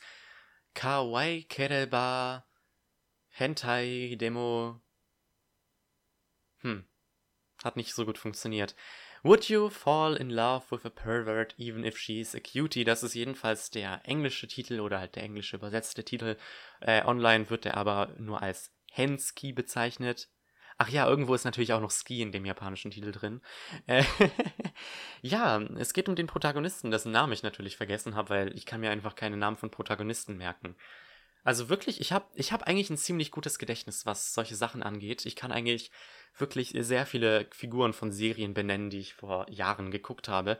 Aber bei so vielen Light Novels und Light Novel Adaptionen mit Protagonisten, die einfach keine Persönlichkeit haben, wird es langsam wirklich schwer. Genau wie vorhin, wo ich über Record of Tenya War geredet habe, da habe ich mich so oft zurückhalten müssen, nicht aus Versehen den Autor als Protagonisten zu bezeichnen. Ja, ganz seltsame Sache. Aber ja, Protagonist Kun findet sich in einer interessanten Situation wieder. Er ist nämlich, ich glaube, im Kalligraphieclub oder in irgendeinem seltsamen Nischenclub mit ein paar äußerst reizenden Damen. Und ja, eines Tages, als sie dort zusammen aufräumen und die ganzen Mädchen früher gehen und er nochmal kurz in den Clubraum zurückgeht, findet er dort einen Liebesbrief wieder. Zusammen mit dem Höschen eines Mädchens. Und nun versucht er herauszufinden, wie oder wer, wer dieses Mädchen ist. Und ja, es ist natürlich eine Romantic Comedy, aber ich habe wirklich nicht vorher gesehen, in welche Richtung das Ganze gehen würde. Ähm, also zunächst mal, ich liebe den, ich, ich finde den Humor schon ein bisschen geil. Äh, ich meine, der Protagonist und sein bester Freund nennen dieses Mädchen, das sein Höschen dort gelassen hat, Cinderella, weil sie äh, halt wie Cinderella ein wichtiges Kleidungsstück verloren hat. und ähm, ja, deswegen Cinderella, ne? Ich finde es so geil. Das, das trifft meinen Humor einfach perfekt. Und ja, dann versucht er halt. Also, ich habe jetzt nur bis Folge 3 geguckt. Vielleicht hätte ich in die vierte Folge noch reingucken sollen. Ich glaube, die ist schon draußen. Ähm, weil ich glaube, damit hätte man den ersten Light Novel Band abgeschlossen gehabt. Ähm, jedenfalls folgt äh, jede Folge äh, einem sehr einfachen Schema im Grunde. Geht er auf so eine Art Date mit äh, den jeweiligen Mädchen und versucht halt herauszufinden, ob diese Gefühle für sie haben. Deckt dabei allerdings Geheimnisse auf, die er lieber bedeckt gelassen hätte. Unter anderem sein Senpai ist eine Masochistin und sie steht auf Dogplay und möchte gerne die Sklavin des Protagonisten sein, während seine Kohai eine absolute Sadistin ist und den Protagonisten zu seinem Sklaven machen würde. Am liebsten. Und äh, ja, das Chaos nimmt natürlich seinen Lauf. Es, ihr könnt, ihr könnt sehen, also die, ähm, diese, die, die, dieser Anime ist schon mal was anderes. als, als der Rom-Com-Einheitsbrei, den man kennt. Ich finde es so schön, dass das mal so, dass dass man einfach so diese Kinks so richtig explizit dargestellt hat. Ich glaube, das hatte ich noch nie zuvor in so einem, in so einem ganz normalen Anime halt. Und das sorgt für sehr viele wirklich What the fuck Momente, wo ich mir so dachte, wow, passiert das gerade wirklich? Gucke ich gerade diesen Anime? Und es ist, es ist einfach genau mein Scheiß. Ich liebe es. Ich meine, klar, es, es, äh, der Anime hat keinen Oscar verdient, also die 6,5 Sterne sind schon äh, ich denke mal, ganz eine ganz akkurate Bewertung. Äh, das Problem ist halt immer wirklich in der Anime-Community, sobald irgendwas unter sieben Sterne hat, ist es halt schlecht. so gefühlt. Und das ist Sensky überhaupt nicht. Also diese, diese ersten drei Folgen fand ich wirklich witzig und dann hat man halt auch noch diese ganze Cinderella-Sache. Wer ist denn Cinderella? Also ich habe meine, äh, ich habe äh, erstmal auf die jüngere Schwester gesetzt. Ähm, einfach um das What the fuck nochmal ein bisschen nach oben zu treiben. Ähm, ja, es ist, es ist interessant. Es ist wirklich wie kein anderer Harem-Anime, den ich bisher geguckt habe. Nicht, dass ich sonderlich viele gucken würde. Äh, voller irrwitziger eigentlich schon fast perverse Situationen. Das Problem ist, es fällt halt, er fällt halt trotzdem in ein paar Klischees so also die ganzen, die ganzen weiblichen Charaktere fallen halt in so ein paar Base-Models und das, das Einzige, was sie so wirklich abhebt von anderen, Heroines ist äh, halt, ja, dass sie diese seltsamen Kinks haben, wegen denen der Protagonist leiden muss. Ich muss allerdings wirklich sagen, dass die Animation von diesem Anime eigentlich echt geil ist. Also manchmal sind die Charaktere ein bisschen off-Model, aber ich mag den Artstyle ziemlich und ich mag auch echt die Direction. Also ich war da schon ein bisschen beeindruckt, ähm, weil, also ich muss da als, als starkes Gegen Gegenbeispiel, muss ich da mal Sakurada Reset nennen. Ich meine, Sakurada Reset hatte ja ein derbst geiles Konzept einer Stadt voller Leute mit irgendwelchen übernatürlichen Fähigkeiten. Das Problem ist dann aber, ich habe den Anime nach acht Folgen aufgehört zu gucken, weil er nur aus Talking Heads bestand. Die Charaktere haben sehr lang nur sehr viel geredet und das Ganze wurde sehr unbeeindruckend präsentiert. Das, das ist bei Hensky wirklich nicht so. Also die Animation, ähm, wie das, wie so ganz normale Szenen so richtig dynamisch dargestellt wurden, das, das fand ich schon cool. Also, äh, tatsächlich bietet die Serie auch was fürs Auge, mal abgesehen von Titties, die ein bisschen überproportioniert groß sind. Wie ich finde. Aber ja. Und ansonsten, es ist halt, es ist halt ein ganz normaler Harem-Comedy-Anime, der ein bisschen, ein bisschen, ich sag mal, härter ist als alle anderen oder als die meisten anderen. Nichtsdestotrotz, ziemlich fucking unterhaltsam. Ähm, könnte mir vorstellen, wenn die Light Novel irgendwann mal auf Englisch kommen sollte, was aber unwahrscheinlich ist, würde ich eventuell sogar reingucken. Aber ja, ich bin gespannt, in welche Richtung das Ganze geht. Ich frage mich, ob wir noch herausfinden, wer Cinderella ist. Mich würde es sogar nicht wundern, wenn wir das schon in Folge 4 oder halt am Ende des ersten Bandes herausfinden. Aber dann wiederum frage ich mich, wie kann die Reihe bisher 10 Bände laufen? Das ist immer so eine Sache, die ich bei Romance-Animes habe. Ich finde, äh, es ist schwer, es ist schwer, Romance-Mangas mehr als 10 Bände zu ziehen. Und bei Light Novels nochmal umso mehr. Aber ja. Empfehlung für diesen Anime, ja, vielleicht. Es ist halt, es, es, wenn ihr nichts Besseres zu tun habt, guckt mal rein. Es ist, ich kann, ich, ja, ich, ich war richtig fertig nach den ersten Folgen.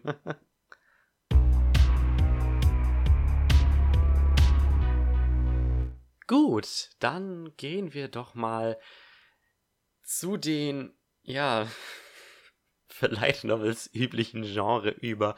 Äh, Gottes Willen, mir fällt gerade auf, das sind ja vier Isekai-Anime, die ich jetzt direkt hintereinander besprechen werde. Ja, fangen wir alphabetisch an, vollkommen unabsichtlich. Tatsächlich sind die Isekai-Titel alphabetisch sortiert, das ist natürlich schön. Ähm, und zwar als erstes Arifureta was ja jetzt seit neuestem auf Deutsch den Untertitel Der Kampf zurück in meine Welt bekommen hat. Ja, äh, falls ihr die News übersprungen habt, ähm, der Arifureta-Manga soll ja bei Ultraverse diesen, dieses Jahr erscheinen. Ich hoffe persönlich noch die Light Novels bei denen sehen zu können, aber solange muss ich ja, mich ja erstmal mit dem Anime zufrieden geben. Ach ja, der Anime hat ja nach der ersten Folge direkt ordentlich Backlash bekommen. Kann ich verstehen. Das war ja eine ganz seltsame Geschichte mit dem Anime. Tatsächlich sollte der ja schon äh, im April 2018 kommen. Wenn ich mich hier gerade nicht komplett irre. Ich meine, das tatsächlich gelesen zu haben. Also ich dachte, dass der eigentlich im Oktober kommen sollte, schon äh, erst. Aber der sollte wohl tatsächlich bereits im April 2018 kommen. Wurde mehrmals verschoben. Frage natürlich, warum? Alle dachten sich, okay, gut, dann ist halt die äh, Qualität der ganzen Sache ein bisschen besser. Ähm, viele sind davon ausgegangen, dass es ja wahrscheinlich sowieso 24 Folgen sein werden, weil Arifureta halt schon ein sehr großes Ding ist.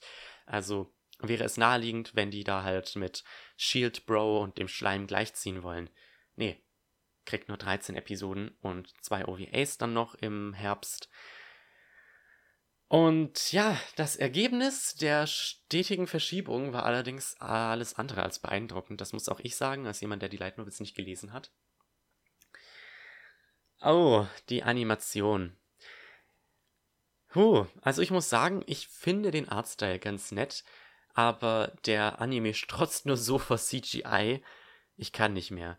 Ähm, also wirklich, äh, die ganzen Monster und auch die ganzen Waffen sind alle mit CGI animiert und das sieht absolut furchtbar aus. Also es gibt sehr gutes CGI. Zum Beispiel in Okasan Online fand ich das CGI an in, in der zweiten Folge eigentlich ganz okay. Ähm, aber wie die Monster sich bewegen und weiß nicht was in Arifureta, das ist so clunky. Das sieht so hässlich aus. Das sieht so unnatürlich aus. Oder, äh, was war auch noch irgendwie, wenn, wenn, keine Ahnung, irgendwelches Geröll durch die Gegend fliegt. Das hat man auch mit CGI gemacht. Und das, das fällt dann halt sehr auf, wenn außer den Charakteren und den Backgrounds wirklich nichts mit traditioneller Animation gemacht ist. Ich meine, CGI-Fahrzeuge sind ja eigentlich mittlerweile an dem Punkt, äh, wo, wo sie fast akzeptiert sind. Aber. Und CGI-Monster bis zu einem gewissen Grad. Aber die CGI-Monster hier sehen auch nicht gut aus. Waffen, äh, finde ich, ist meiner Meinung nach sowieso ein No-Go. Ähm, das Problem ist halt, wenn man zwei, wenn man etwas in 2D hat, was mit etwas in 3D interagiert, dann, dann beißt sich das fürchterlich. Ich habe mal irgendwo gelesen, dass es anscheinend daran liegt, dass das einfach so ein harter Unterschied in der Framerate ist, dass äh, CGI in der Regel mit 30 Frames animiert ist, während traditionelle Animation in der Regel mit 8 Frames animiert ist. Und deswegen ähm, ja, sieht das anscheinend nicht so gut aus. Aber ich habe keine Animation studiert, deswegen kann ich das jetzt nicht wirklich äh, selber bestätigen. Ähm, und das ist so der größte Kritikpunkt. Der Grund, warum das Ganze so ist, ist Gerüchten zufolge, dass tatsächlich der Autor da reingekrätscht ist in die Sache und halt, ja, wollte, dass man das ändert. Und ja, deswegen, meine Freunde, sollten Autoren die Finger weg von von kreativen Entscheidungen in Serien lassen. Ach, ja. Aber ansonsten, worum geht es denn in Arifureta? Jetzt habe ich hier fünf Minuten lang über die Animation ger gerantet und ähm, nichts zur eigentlichen Serie gesagt. Ja, wie gesagt, es ist ein Isekai. Der, der, äh, was, wie nennt man das denn? Der Clou hier, hierbei ist, dass der Protagonist nicht alleine, sondern zusammen mit seiner ganzen Schulklasse in eine andere Welt transportiert wurde. Und ja, er ist anscheinend der schwächste unter 30 Leuten und bei einer Mission wird er halt einfach mal zum Sterben zurückgelassen. Er stirbt allerdings nicht, ähm, denn durch eine Kombination aus Monsterfleisch und heiligem Wasser ähm, wird er zur, zu einem Halbmonster. Der gute Hajime, ich weiß sogar seinen Namen, ich weiß den Namen. Hajime. Äh, ja, wird zu einer Art Halbmonster. Ähm, seine Haare sind weiß, er hat, äh, ja, genau, er hat noch eine Gliedmaße, also, also einen Arm hat er verloren bei einem Kampf, hat den irgendwie durch einen. Nein, warte, das ist in den ersten Folgen noch gar nicht passiert. Der ersetzt den auf jeden Fall irgendwann durch einen, äh, durch einen, ich sag mal, Roboterarm und ja, er ist dann halt in den tiefsten Tiefen eines Dungeons und versucht dort um sein Leben zu kämpfen. Und ich muss sagen, ich war. Also, die, Sache ist anscheinend, wurde die Geschichte ein wenig unchronologischer erzählt als in der Light Novel. Und das hat halt einfach nicht gut funktioniert. Ich war ein bisschen verwirrt an mancher Stelle. Aber ich fand so viele Ideen davon eigentlich ganz cool. Also diese Sache, dass Hajime quasi zu einem halben Monster geworden ist ist auch ganz cool, aber vor allem, wie er halt in diesem Untergrund überlebt, wie er sich dann so Pistolen craftet, das fand ich ziemlich cool. Also ich muss sagen, die ganzen Kampfszenen sind halt doch haben gute Ansätze. Ich erinnere mich da an diese eine Kampfszene in Folge 1, wo Hajime auf ein Monster schießt und dann hat man diese CGI-Kugel, die in Slow Motion auf das CGI-Monster zufliegt und sich dann in Slow Motion in seinen Kopf eingräbt und das sah absolut fürchterlich aus. Da war einfach keine Dynamik drin. Das sah einfach wirklich so aus, als hätte jemand ähm, in, in seinem 3D-Modeling-Programm einfach äh, die Kugel genommen und die einmal über den Bildschirm gezogen, bis sie im Kopf des Monsters eingesunken ist. Das sah nicht gut aus, das sah wirklich nicht gut aus. Aber ich, die, die Choreos sind halt vom Ansatz her gut, aber umgesetzt sind diese Kämpfe wirklich nicht so geil. Äh, ja, in Folge 2, ich glaube, ich habe Folge 3 tatsächlich noch nicht geguckt. In Folge 2 dann trifft er auf die Main Heroine Yue, eine Legal Lolly, denn sie sieht aus, als wäre sie neun Jahre alt, ist allerdings ein unsterblicher Vampir. Und sie wurde in diesen Höhlen eingesperrt und Hachime befreit sie dann. Und das war das Ende von Folge 2 und deswegen kann ich nicht viel mehr dazu sagen. Ähm, ja, anscheinend soll Hajime noch irgendwann mit ihr Sex haben in den Novels, wie ich das gehört habe. Und ich bin ja mal gespannt, was der Anime daraus macht. Weil das ist sicher ein wenig uncomfortable, weil die, die, die ist halt, die ist halt, die halt halt einen Lollykörper. Das ist nicht so geil. Ähm, aber ja, ich fand Ari Furetta jetzt eigentlich ganz nett in der ersten, nach, so nach den ersten zwei Folgen. Ich kann den Hype um die Novels bei weitem noch nicht nachvollziehen. Äh, ich finde halt, ich, es wird halt wahrscheinlich zu so einem Art Revenge-Trip werden, wenn Hajime dann in den nächsten paar Folgen zusammen mit Yui ausbricht und seinen robotischen Arm bekommt. Immer wieder hat man ja auch Szenen gehabt, wo seine alten Klassenkameraden halt irgendwie Dinge machen und ich weiß, dass die auf jeden Fall später noch wichtig werden. Ich bin gespannt, wie sich so die Beziehung zwischen denen verändern wird im Laufe der Serie. Äh, ansonsten, Interesse wurde geweckt. Na gut, das wurde es auch schon davor. Also ich bin schon seit Ewigkeiten am äh, überlegen, ob ich mir die Light Novels davon kaufen soll, auf Englisch. Weil es die manchmal sehr stark reduziert auf Amazon gibt. Aber ich habe gerade so einen unglaublichen Backlog, ich kann mir eigentlich fast keine neuen Reihen leisten. Oh, und siehe da, Gestern sind drei neue Yen Press Novels erschienen. Ist das nicht wundervoll? Ähm, aber ja, ich werde sogar tatsächlich in den Manga reingucken, wenn er bei Ultraverse erscheint, denn der hat einen eigentlich ganz coolen Zeichenstil. Also tatsächlich, ich werde in, in letzter Zeit so ein bisschen offener geg gegenüber ähm, Manga-Adaptionen von Light Novels. Äh, wenn zum Beispiel How Not to Summon a Demon Lord bei uns erscheint, werde ich den Manga kaufen. Ähm, dann eben Arifureta. Und ich bin auch am überlegen, ob ich vielleicht noch den Danmachi-Manga nachholen soll. Ich habe den nämlich gelesen, als der Anime rausgekommen ist damals. Und ich fand den Manga eigentlich ganz gut. Also Danmachi ist wirklich eine der besseren Light Novel Manga Adaptionen. Aber nun ja, Arifureta ist so eine Sache. Auch hier kann ich so keine hundertprozentige Empfehlung aussprechen, weil die Animation ist einfach katastrophal. Ähm, Deswegen, ich glaube, da sollte man wirklich mit jedem Quellmaterial, Light Novel oder Manga vorlieb nehmen aktuell. Vielleicht verbessern die das Jahr für den Blu-ray-Release, man weiß es nicht. Äh, Arifureta soll ja auch noch bei Animoon erscheinen. Mal schauen, ob sich bis dahin was bessert. Aber ich schaue auf jeden Fall die Serie noch weiter. Ich will wissen, wie sich das Ganze entwickelt. Das, das hat auf jeden Fall Potenzial.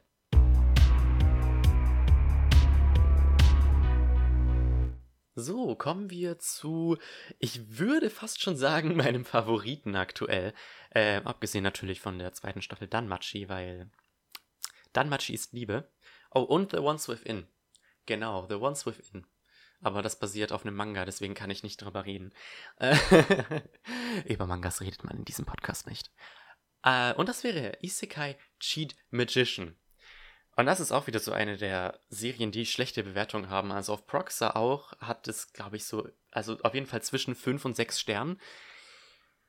Nicht die beliebteste Serie. Klar, es handelt sich um einen Isekai, klar, die Protagonisten sind OP, aber ich habe wirklich Spaß mit dieser Serie. Und das kommt nicht nur daher, dass das Opening von Myth and Royd ist, die ich absolut liebe. Also ähm, Myth and Royd ist so eine meiner Lieblings-J-Bands würde ich sagen. Und ich finde das wirklich eine Schande, dass auf ähm, Spotify nur den ihr erstes Album ist und keine der Singles. Wirklich ein Verbrechen. Ähm, aber ja, das Opening, Pantarei, ist ein Bob. Allein dafür solltet ihr die Serie gucken. Aber worum geht es denn? Beziehungsweise, ja, ich, ich, ich wollte eigentlich davor noch äh, über die Novel an sich reden. Denn die Novel, also der Anime basiert auf einer Novel von einem Autor, dessen Namen ich gerade vergessen habe. Moment, ich habe das doch noch in meinem Verlauf drin. Ähm, ähm, ähm, ähm, Isekai Cheat Magician. Genau. Ich weiß, wer die, wer die Illustration gemacht hat, aber der Autor ist Takeru Uchida. Äh, der hat sonst nichts geschrieben, aber die Illustrationen sind von Nardak und das ist ganz witzig. Ich kenne Nardak nämlich. Äh, der hat nämlich auch die Illustrationen gemacht für Ultimate Anti-Hero äh, von Riku Misora. Und Riku Misora wiederum kennt ihr als den Autor von Chivalry of a Failed Knight. Ich habe den ersten Band von Ultimate Anti-Hero gelesen und habe die Reihe nicht weitergelesen, weil ich den ersten Band nicht so geil fand. Und die Reihe hat auch nur vier Bände. Das, riecht, das hat ziemlich nach Abbruch gerochen. Aber es gibt eine komplette Übersetzung dafür. Also wenn ihr Bock habt, guckt mal rein. Aber ja, Nardek, ich liebe dem seine Character Designs persönlich. Das wollte ich, das, das wollte ich eigentlich sagen. Äh, was ich interessant finde an dieser Novel ist, dass sie tatsächlich schon seit 2013 läuft, aber bisher gar nicht so viele Bände hat. Vor kurzem ist tatsächlich erst der neunte Band erschienen, also die Reihe erscheint im Grunde jährlich aktuell. Ich glaube, so das erste, die ersten zwei Jahre vielleicht erschienen so alle sechs Monate die neuen Bände, aber mittlerweile erscheint die Reihe tatsächlich nur noch jährlich. Trotzdem ist eigentlich jeder neue Band in den Top 10 Light Novels der jeweiligen Woche drin, sobald er herauskommt. Also die Reihe freut sich trotzdem großer Beliebtheit, auch wenn äh, die Bände so selten erscheinen. Was ich ziemlich seltsam finde, weil ähm, der Autor sonst keine anderen Projekte hat. Also wirklich, das ist seine einzige Novel, die er je rausgebracht hat. Aber schön, dass er sich die Zeit nimmt, dass seine Story ähm, gut ist, weil das ist etwas. Ich, ich frage mich echt, wie zum Beispiel so ein Kazuma Kamachi irgendwie jeden Monat ein neues Buch rausbringen kann. Also wirklich, der bringt zwölf Bücher im Jahr raus. Das ist, das ist krank. Aber ja, worum geht's in Isekai Cheat Magician? Es ist ein Isekai und der Protagonist ist ein Cheat Magician. That's it. Nein, natürlich nicht. Natürlich hat jeder Isekai irgendein Gimmick. Auch hier ist das der Fall. Äh, es handelt sich nämlich nicht um zwei, äh, nicht um einen Protagonisten, wollte ich sagen, sondern um zwei.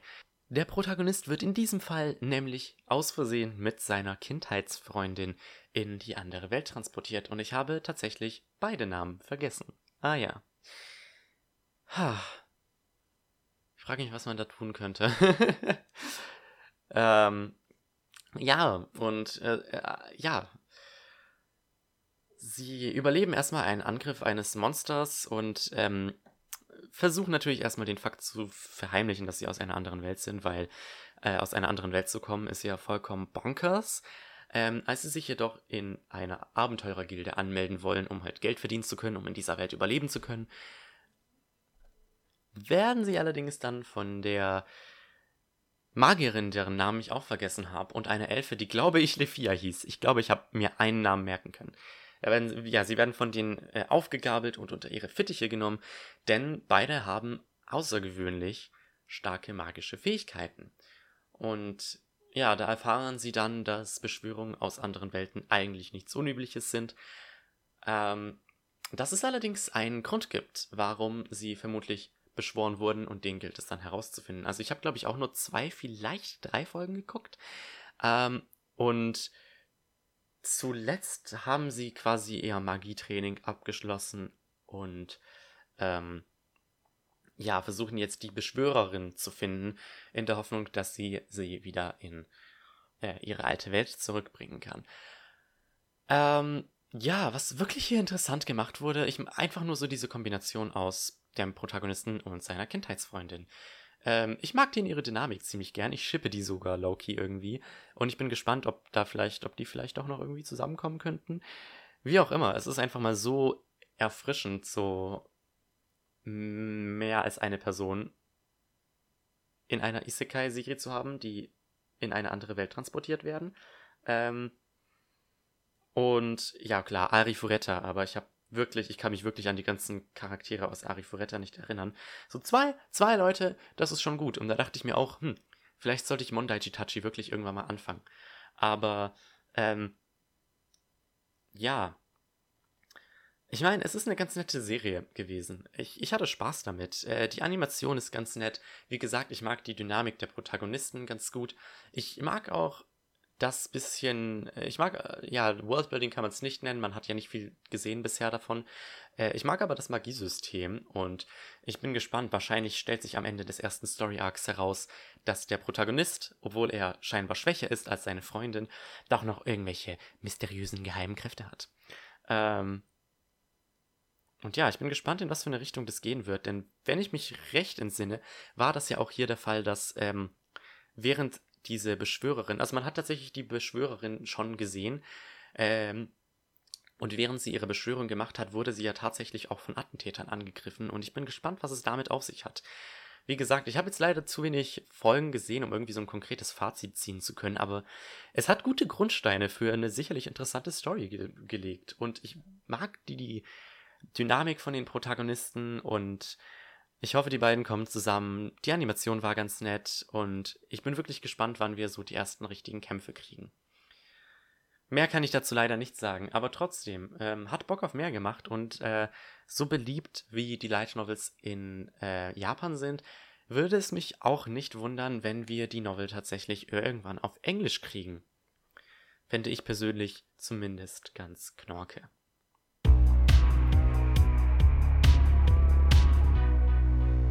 Wirklich, so gleich wie sich diese ganzen Anime anfühlen, gehen mir langsam die Überleitungen aus.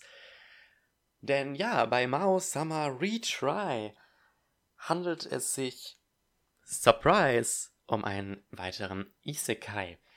Ja, ich habe schon im Light Novel Minicast ein wenig über die Novels gesprochen, denn die wurden von J-Novel Club lizenziert. Die haben allerdings aktuell keinen Termin. Wenn ich mich recht entsinne, sind die auch noch nicht auf der Website verfügbar. Aber da gucke ich zur Sicherheit lieber nochmal nach. Ähm, nein, tatsächlich sind die noch nicht verfügbar. Haben die bei der Anime Expo angekündigt. Ähm, ja, da war ich mir ja nicht ganz so sicher, wie viele Bände die Reihe denn nun wirklich hat. Äh, tatsächlich hat die Light Novel-Reihe bisher nur drei Bände. Ähm, sie hat allerdings zwei verschiedene Releases erhalten aus irgendeinem Grund. Ähm, und ähm, jeweils dann mit anderen Illustrationen. Ich verstehe den Sinn von dem Re-Release bisher nicht ganz. Ähm, es gibt meines Wissens nach noch keinen vierten Band bisher. Oder vielleicht ist der vor kurzem erschienen, jetzt weil eben der Anime draußen ist. Aber es ist auf jeden Fall ziemlich überraschend, dass eine so kurze Light Novel-Reihe bereits eine Anime-Adaption erhalten hat. Wie auch immer, äh, die ersten drei Folgen, die ich jetzt geguckt habe, haben mir eigentlich echt Spaß gemacht. Und deswegen, ich war anfangs skeptisch, aber ich werde definitiv in die Light Novels reingucken.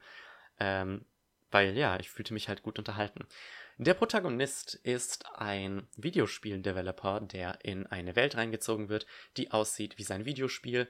Und sein Avatar ist auch sein Avatar, der, weil er allerdings eben der Erschaffer des Spiels ist, gottgleiche Kräfte hat. Ähm, zufälligerweise trifft er dann auf ein Mädchen, die, ich glaube, sie hieß Akku, aber ich nenne sie aus Spaß immer Rim, weil sie sieht aus wie Rem und Ram aus ähm, ReZero und deswegen nur halt mit gelben Haaren und deswegen nenne ich sie Rim, der verlorene Drilling von Rem und Ram. Äh, generell, die Character Designs erinnern mich ein bisschen an ReZero, aber ich glaube, wenn die die gleichen äh, Zeichner hätten in den Novels, wüsste ich das, aber die haben ja eh unterschiedliche Zeichner, deswegen. Vielleicht ist da der gleiche Character Designer beim Anime am Werk gewesen. Jedenfalls, ja, Rim ist eine, jetzt nenne ich sie wirklich so, Akku ist eine Sklavin, die aus, oder ich bin mir nicht sicher, ob sie eine Sklavin ist. Sie lebt auf jeden Fall in schrecklichen Verhältnissen, wurde im Grunde äh, aus ihrem Dorf gejagt, wird von ihren Dorfmitbewohnern gehasst.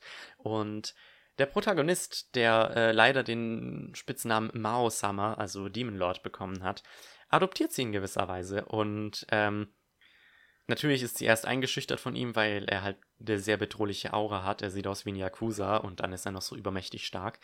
Äh, die beiden freunden sich allerdings mehr oder weniger an und ein bisschen hat es mich an How Not to Summon a Demon Lord erinnert, dass der Protagonist versucht quasi seinem bedrohlichen Image gerecht zu werden und sich halt ein bisschen verhält wie ein Arschloch, wobei ich mir auch vorstellen kann, dass er in gewisser Weise ein Arschloch ist.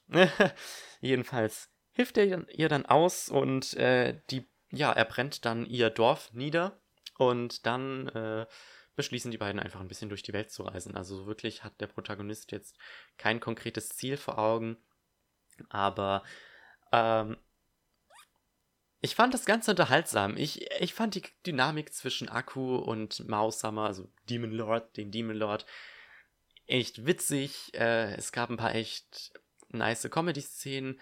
Akku ist ein, ein, ein, nett geschriebener Charakter, also er wirkt zumindest tief.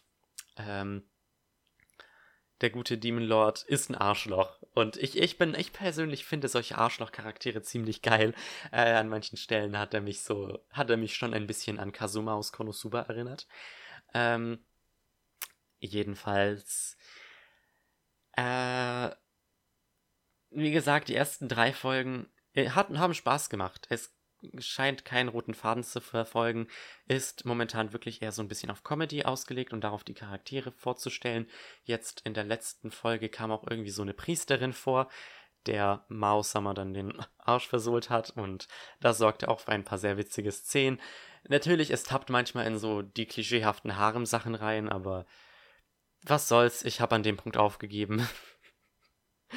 ähm, ja, man betreibt ganz nettes Worldbuilding, was allerdings meiner Meinung nach wirklich herausgestochen ist. Das ist die, nicht wirklich der Animation, die Animation vielmehr so der Artstyle und vor allem die Backgrounds. Die Backgrounds sehen manchmal aus wie aus irgendeinem Gemälde ausgeschnitten und das finde ich ziemlich cool. Ich finde, diese ganze Welt sieht echt, echt cool aus und ähm, apropos, da fällt mir ein, war, da, war das nur ich oder waren äh, der Name der ersten Stadt und der Name des Inns, in dem die waren, tatsächlich Anspielungen auf Google und Yahoo? Kann das sein? Weil äh, Akku hat jedes Mal kommentiert, oh, das ist aber ein schöner Name und Maushammer nur so, also ich weiß ja nicht. ähm, ja, und wie gesagt, das und der Soundtrack. Ich fand den, ich fand den Soundtrack äh, überraschend. Also der Soundtrack war so ein bisschen jazzy und gechillt und hat generell so ein bisschen zu dem Vibe gepasst, den der gute Demon Lord ähm, in dieser Serie hatte. Und ja, also ich hoffe, in den nächsten Folgen wird da mal irgendwie so ein bisschen sowas wie eine Story angedeutet, weil ja, im Grunde ist es bisher nur so, dass Demon Lord durch die Gegend zieht und aus Versehen Angst und Schrecken verbreitet, und zwar einfach nur, weil er bedrohlich aussieht und Aku ihn die ganze Zeit Demon Lord nennt. Und da hat er sich auch an einer Stelle irgendwie ausgeredet. Ah, nein, Entschuldigung, mein Name ist Demon. Und deswegen, äh, ja, hat sich das vielleicht ein wenig falsch angehört. Und ja, so, solche, solche dummen, dummen Sachen geschehen. Aber ich fand das wirklich witzig. Vor allem, wie der halt einfach immer so richtig kalt ist und ähm, ja, wie er halt eben sich verhält wie so ein Demon Lord, äh, was dann für einige echt witzige Situationen sorgt. Ich bin jedenfalls gespannt drauf, wenn die Light Novel ähm, auf Englisch rauskommt. Ich glaube, der Anime wird sogar alle drei Bände adaptieren. Also mich würde es nicht wundern. Das könnten die getrost machen, weil ja, es sind nur drei Bände. Aber ich werde die Novels trotzdem, trotzdem lesen. Vielleicht lese ich auch, äh, vielleicht schaue ich den Anime auch nur bis zu dem Punkt, wo der erste Band aufhört. Ähm, und lese dann die Novels weiter. Müssen wir noch schauen. Hat mir aber Spaß gemacht. Finde ich schade, dass so viele den Anime gar nicht so gut finden, aber ähm, hat definitiv hohen Production Value. Also wie gesagt, Animation und Soundtrack haben mir wirklich sehr gut gefallen und als Comedy-Anime funktioniert es wirklich sehr gut.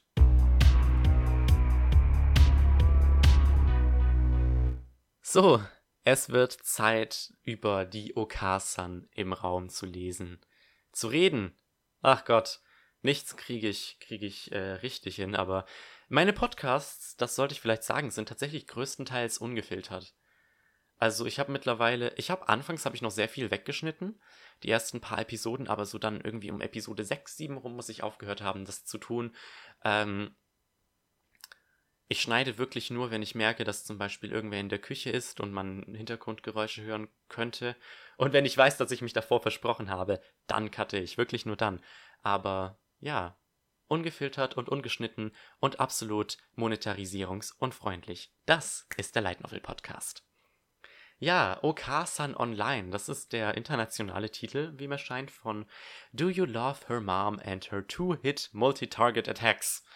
Ja, in diesem Isekai ist das Gimmick, dass der Protagonist mit seiner Mom in eine andere Welt gebracht wird. Äh, ich möchte nur mal wieder daran erinnern, dass die Light Novel, als sie in Japan rausgekommen ist, Furore gemacht hat, weil es damals eine Aktion gab. Man hat, glaube ich, irgendeinen Goodiebag oder irgendwas bekommen, wenn man die Light Novel zusammen mit seiner Mutter gekauft hat. Und deswegen hat die Light Novel einen überragenden Absatzboost bekommen. Ich glaube, der erste Band hat, hat auf jeden Fall mehr als 100.000 Ausgaben in Japan verkauft. Ähm, und trotzdem fand ich es sehr überraschend, dass wir die Novel seit geraumer Zeit auf Englisch haben. Ähm, ich glaube, im November 2018 erschien bereits der erste Band. Mittlerweile sind auch schon drei Bände draußen. Ich hatte ursprünglich geplant, mir die Novels zu holen, habe dann allerdings gedacht, okay, das ist nichts, was ich zwingend gelesen haben muss. Und jetzt ist ja auch der Anime draußen. Und er unterstreicht ein bisschen das, was ich so dachte. Ähm, er ist, bei, er, ist, er ist nicht schlecht, also um Gottes Willen. Wie gesagt, äh, auf Proxa hat der Anime unter 5 Sterne, was ähm, wirklich nur wenigen Anime-Serien vorbehalten ist, also wirklich nur dem trashigsten der trashigsten. Ähm, aber ich fand Okasan Online gar nicht so schlecht. Eine Sache, die ich gesehen habe, was viele kritisiert haben, ist, dass es eine Isekai-Parodie ist, die allerdings selber in sehr viele Isekai-Fettnäpfchen tritt. Kann ich so unterstreichen, muss allerdings nicht zwingend was Schlechtes sein. Ähm, ja, der Protagonist füllt irgend so eine random Umfrage auf, von der er dachte, dass sie eigentlich an seine Schule geht. Sie geht dann allerdings tatsächlich an die Regierung und es handelt sich um eine Umfrage, die den Protagonisten um seine Beziehung mit seiner Mutter ausfragt. Und er hat bei bestem Willen keine schlechte Beziehung mit seiner Mutter, die den Namen Mamako trägt im Übrigen, finde ich sehr geil. Ähm, es gibt so viele Okasan-Puns da drin. Es ist unglaublich. Ähm, jetzt habe ich den Faden verloren. Jedenfalls, es geht um das Verhältnis zu ihm und seiner Mutter. Es ist nicht schlecht, es ist nicht gut, es ist einfach absolut durchschnittlich und deswegen wird er auserkoren, ähm, Beta-Tester des ersten MMMMMO-RPGs zu werden.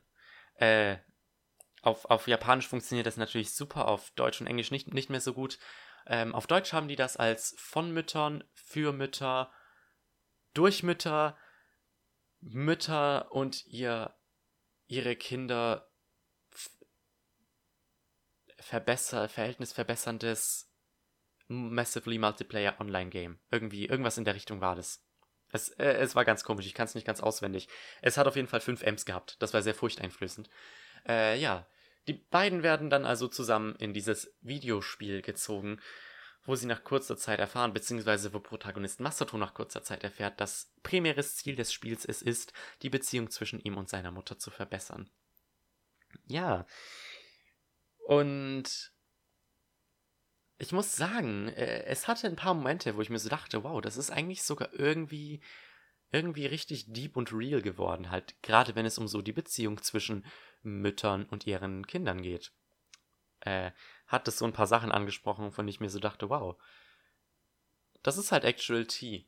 Aber ansonsten ist das Problem, das ich so ein bisschen habe, dass es halt sehr viel in den generischen Isekai-Scheiß reinfliegt. Ähm, ja, das Edgy. Es hat Edgy. Es war ein bisschen unangenehm. Natürlich kämpfen die dann in Folge 2 gegen, also ich habe nur zwei Folgen geguckt, in Folge 2 kämpfen die gegen irgendwelche Schleims, die natürlich ähm, eine Fähigkeit haben, mit der sie ähm, die Kleidung von Frauen auflösen können. Nur von Frauen. Natürlich nur von Frauen und deswegen steht in dem ersten großen Kampf Mamako dann plötzlich nackt da. Äh, Oh, und natürlich das andere Gimmick ist noch, dass die Mutter weitaus stärker ist als der Protagonist. Sie kann zwei Schwerter gleichzeitig benutzen, hat einen flächendeckenden Angriff und trifft jeden Gegner mit einem Angriff gleich zweimal. Also overpowered des Todes. Ich muss sagen, ich fand Mamako als Charakter schon witzig. Also Moms in Animes sind meist so eine Sache, entweder sie sind Bay oder sie existieren nicht und in dem Fall ist Mamako tatsächlich auch ein bisschen Bay. Ich fand sie ganz witzig. Ich fand witzig, wie überfürsorglich sie gegenüber Masato war, den sie immer liebevoll Marco nennt. Aber es war dann halt auch ein bisschen cringy, wenn es dann halt in die üblichen Harem edgy Sachen reingeflogen ist. Das war dann ein bisschen unangenehm. Aber ansonsten ist es halt ein Isekai, wie er im Buche steht. Mit echt witzigem Humor. Ich finde es wirklich sehr schade. Also der Anime hat sehr viele Wortspiele, die man leider nur schlecht auf Deutsch übersetzen kann. Allerdings, ich erinnere mich da an, an einen Tweet von der englischen Übersetzung, die bei denen, also wirklich, das ist r slash whoosh gewesen, wenn die Leute dort äh, Japanisch sprechen könnten. Ähm, auf Japanisch ähm, heißt Mutter nämlich Kasan. Und, und die erste Stadt, äh, die Mamako und Masato besuchen, heißt Kasan. Also mit Kasan mit Doppel-A's jeweils. Und das ist bei den, das ist vollkommen an den englischen Übersetzern vorbeigezogen, dass das ein Pun auf das Wort Mutter sein sollte, was sogar mir aufgefallen ist. Und deswegen haben die das irgendwie Kessern genannt oder irgendwas in der Richtung. Auf Deutsch haben die das tatsächlich richtig übersetzt, nämlich mit Mama. ähm, aber dann auch nur in der ersten Folge. Also die Übersetzung ist ziemlich inkonsistent gewesen. Ich weiß auch nicht, was da passiert ist. Ähm, deswegen Punktabzug für die Übersetzung. Ja, ansonsten, ich fand den Humor echt geil. Also der Humor hat mich persönlich angesprochen. Ähm, viel davon kam eben von dieser Überfürsorglichkeit von Mamako gegenüber Masato. Und ich bin gespannt, wie sich die Beziehung zwischen den beiden im Laufe der Zeit entwickelt, hoffentlich mit ein bisschen weniger edgy in den nächsten Folgen. Leider, leider, leider sind die anderen beiden Protagonistinnen äh, die sind, ja, die sind nichts Besonderes. Die sind vollkommen untergegangen in der ganzen Sache. Ich, ähm, ja, es sind halt typ typische Harem-Charaktere. Der süße, dumme, wie, wie nennt man das denn? Dump, Klatz. Der süße Holzklotz, der äh, richtig die dumme Scheiße die ganze Zeit macht, äh, aber süß sein soll. Und die richtig krasse Zundere, die richtig overpowered ist, sich aber dauerhaft blamiert. Ja. Kaum Charakter, haben kaum Charaktertiefe, außer vielleicht, dass die Zundere halt irgendwie scheinbar ein angespanntes Verhältnis mit ihrer Mutter hat und deswegen das Spiel erstmal nicht durchspielen kann. Und Masato aber natürlich, der Ritter in güldener Rüstung, der Fels in der Brandung, sagt dann, ah ja, ich helfe dir, dein, äh, deine Beziehung mit deiner Mutter wieder zu kitten. Und dann ist sie natürlich heiß über Kopf in ihn verliebt. Nicht wirklich, aber das, das, es folgt halt so diesem klassischen Schema. Deswegen, wie gesagt, das soll halt eine Isekai-Parodie sein. Mit einer Mutter. Äh, aber es fällt zu sehr in die Isekai-Traps rein. Leider, leider, leider, leider. Deswegen, ich werde weiter gucken, aber aktuell würde ich nicht mal sagen, dass mich die Novels äh, irgendwie wirklich interessieren. Also werde ich vermutlich auch die Serie fertig gucken und mal schauen. Ich muss aber sagen, die Animation ist ganz gut. Ich mag den Artstyle. Das, das sollte noch gesagt sein. Aber ansonsten, ich kann euch nicht empfehlen, in die Novels reinzugucken, in den Anime wirklich auch wieder nur, wenn ihr nichts Besseres zu tun habt, genau wie bei Hensky. Also, ja.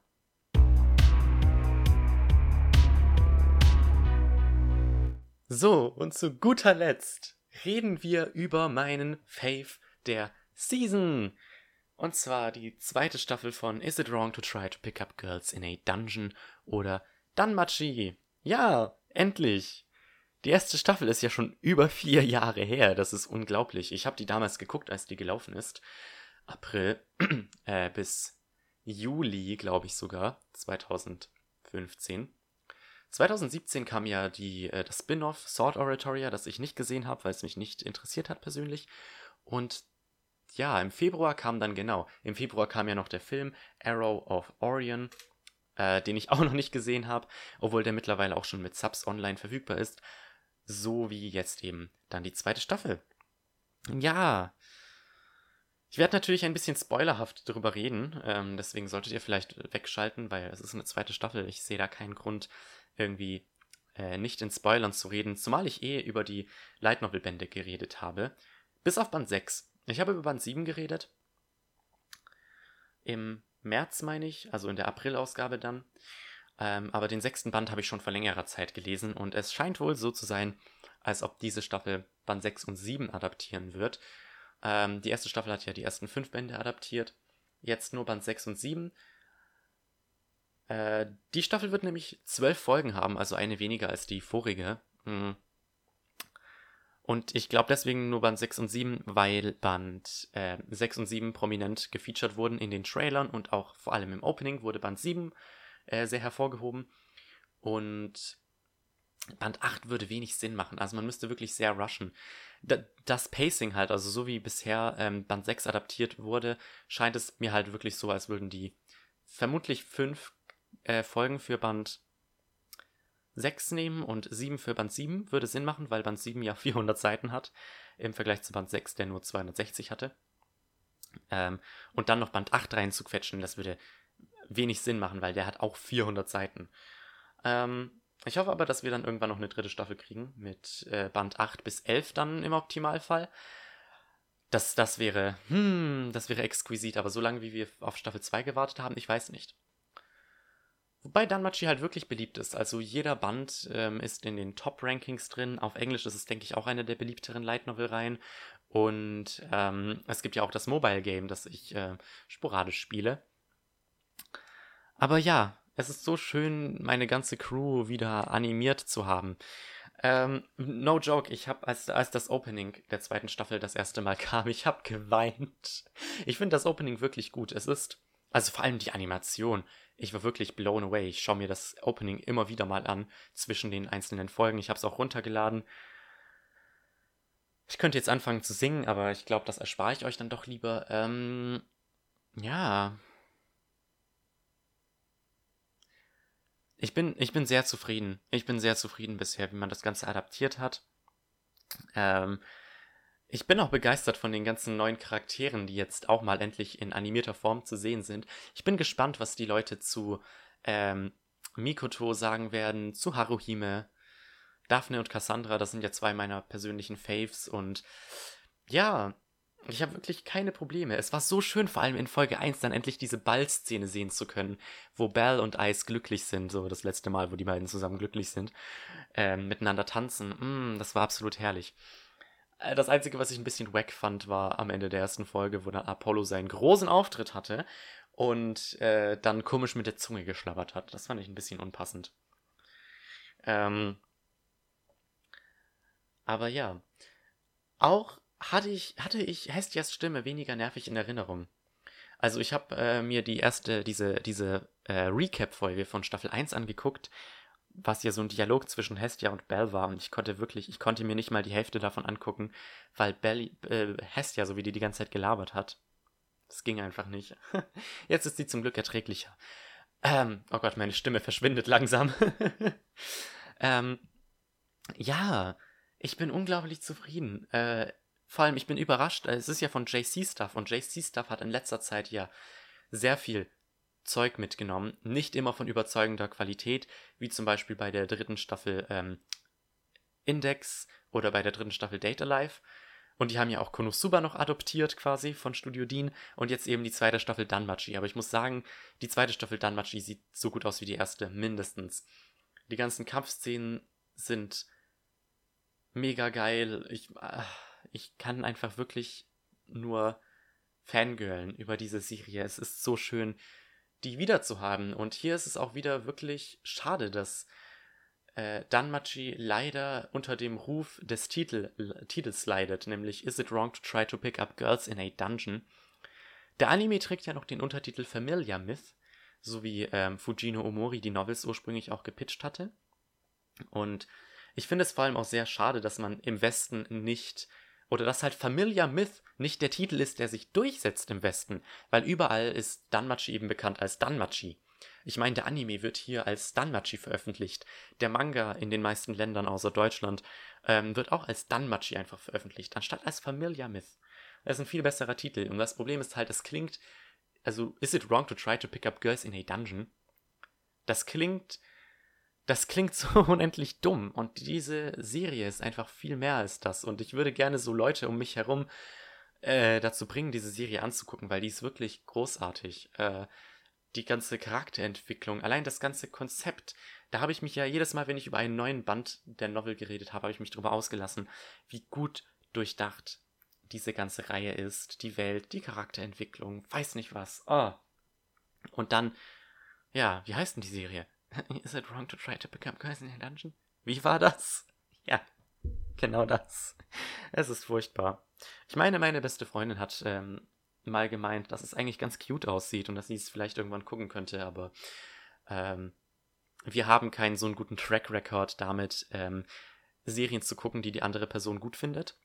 In der Regel, wenn wir eine Serie gucken wollen, dann gucken wir sie zusammen, aber wenn, wenn wir so unabhängig voneinander Serien anfangen, dann ist es immer so, so eine seltsame Sache. ja. Mm. ich bin froh, meine Kinder zurückzuhaben. Die zweite Staffel steht der ersten zum Glück nichts nach in Qualität und ich finde es schön, dass die zweite Staffel sich jetzt auch ein bisschen mehr Zeit nimmt, um ihre Story zu entwickeln. Und wie gesagt, bei der Beliebtheit der Novels in Japan ist eine dritte Staffel gar nicht mal so abwegig, also beten wir einfach dass wir noch eine dritte Staffel kriegen.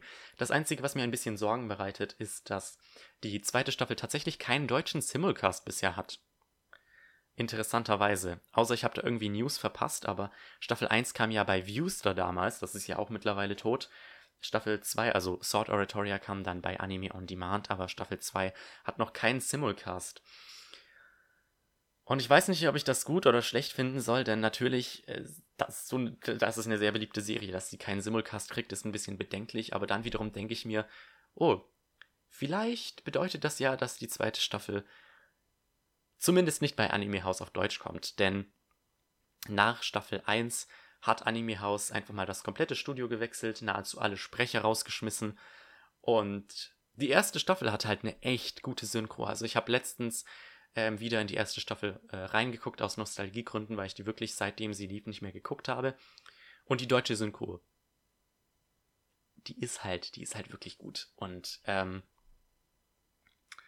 ja, dann kommt die zweite Staffel, Sword Oratoria und die OVA und ähm, die Synchro ist nicht mehr so geil. Auch der Film Arrow of Orion hat ja bisher keinen Kinotermin. Ich könnte mir vorstellen, dass der beim Akiba Pass Festival nächstes Jahr kommt, aber die, die Zeichen, die Zeichen, meine Freunde, die Zeichen sind einfach nicht so gut.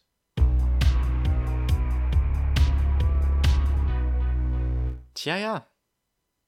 Das war es jetzt schon mit diesem Light Novel Podcast. Ich, ich denke gerade einfach nochmal daran zurück, dass es jetzt tatsächlich schon ein Jahr her ist, seit ich das mache. Und äh, für die, die das am Anfang nicht, äh, die Anmoderation nicht gehört haben, hier noch einmal. Ähm, nächsten Monat kommt keine reguläre Podcast-Episode. Es kommt ähm, ein, eine Special-Episode, wo ich über ein paar ähm, nicht westliche Light Novels rede. Ähm, da könnt ihr definitiv gespannt sein. Ich werde jetzt noch diesen Monat ein paar lesen. Wie gesagt, ich bin im Urlaub. Ich gönne mir mal ein bisschen eine Pause.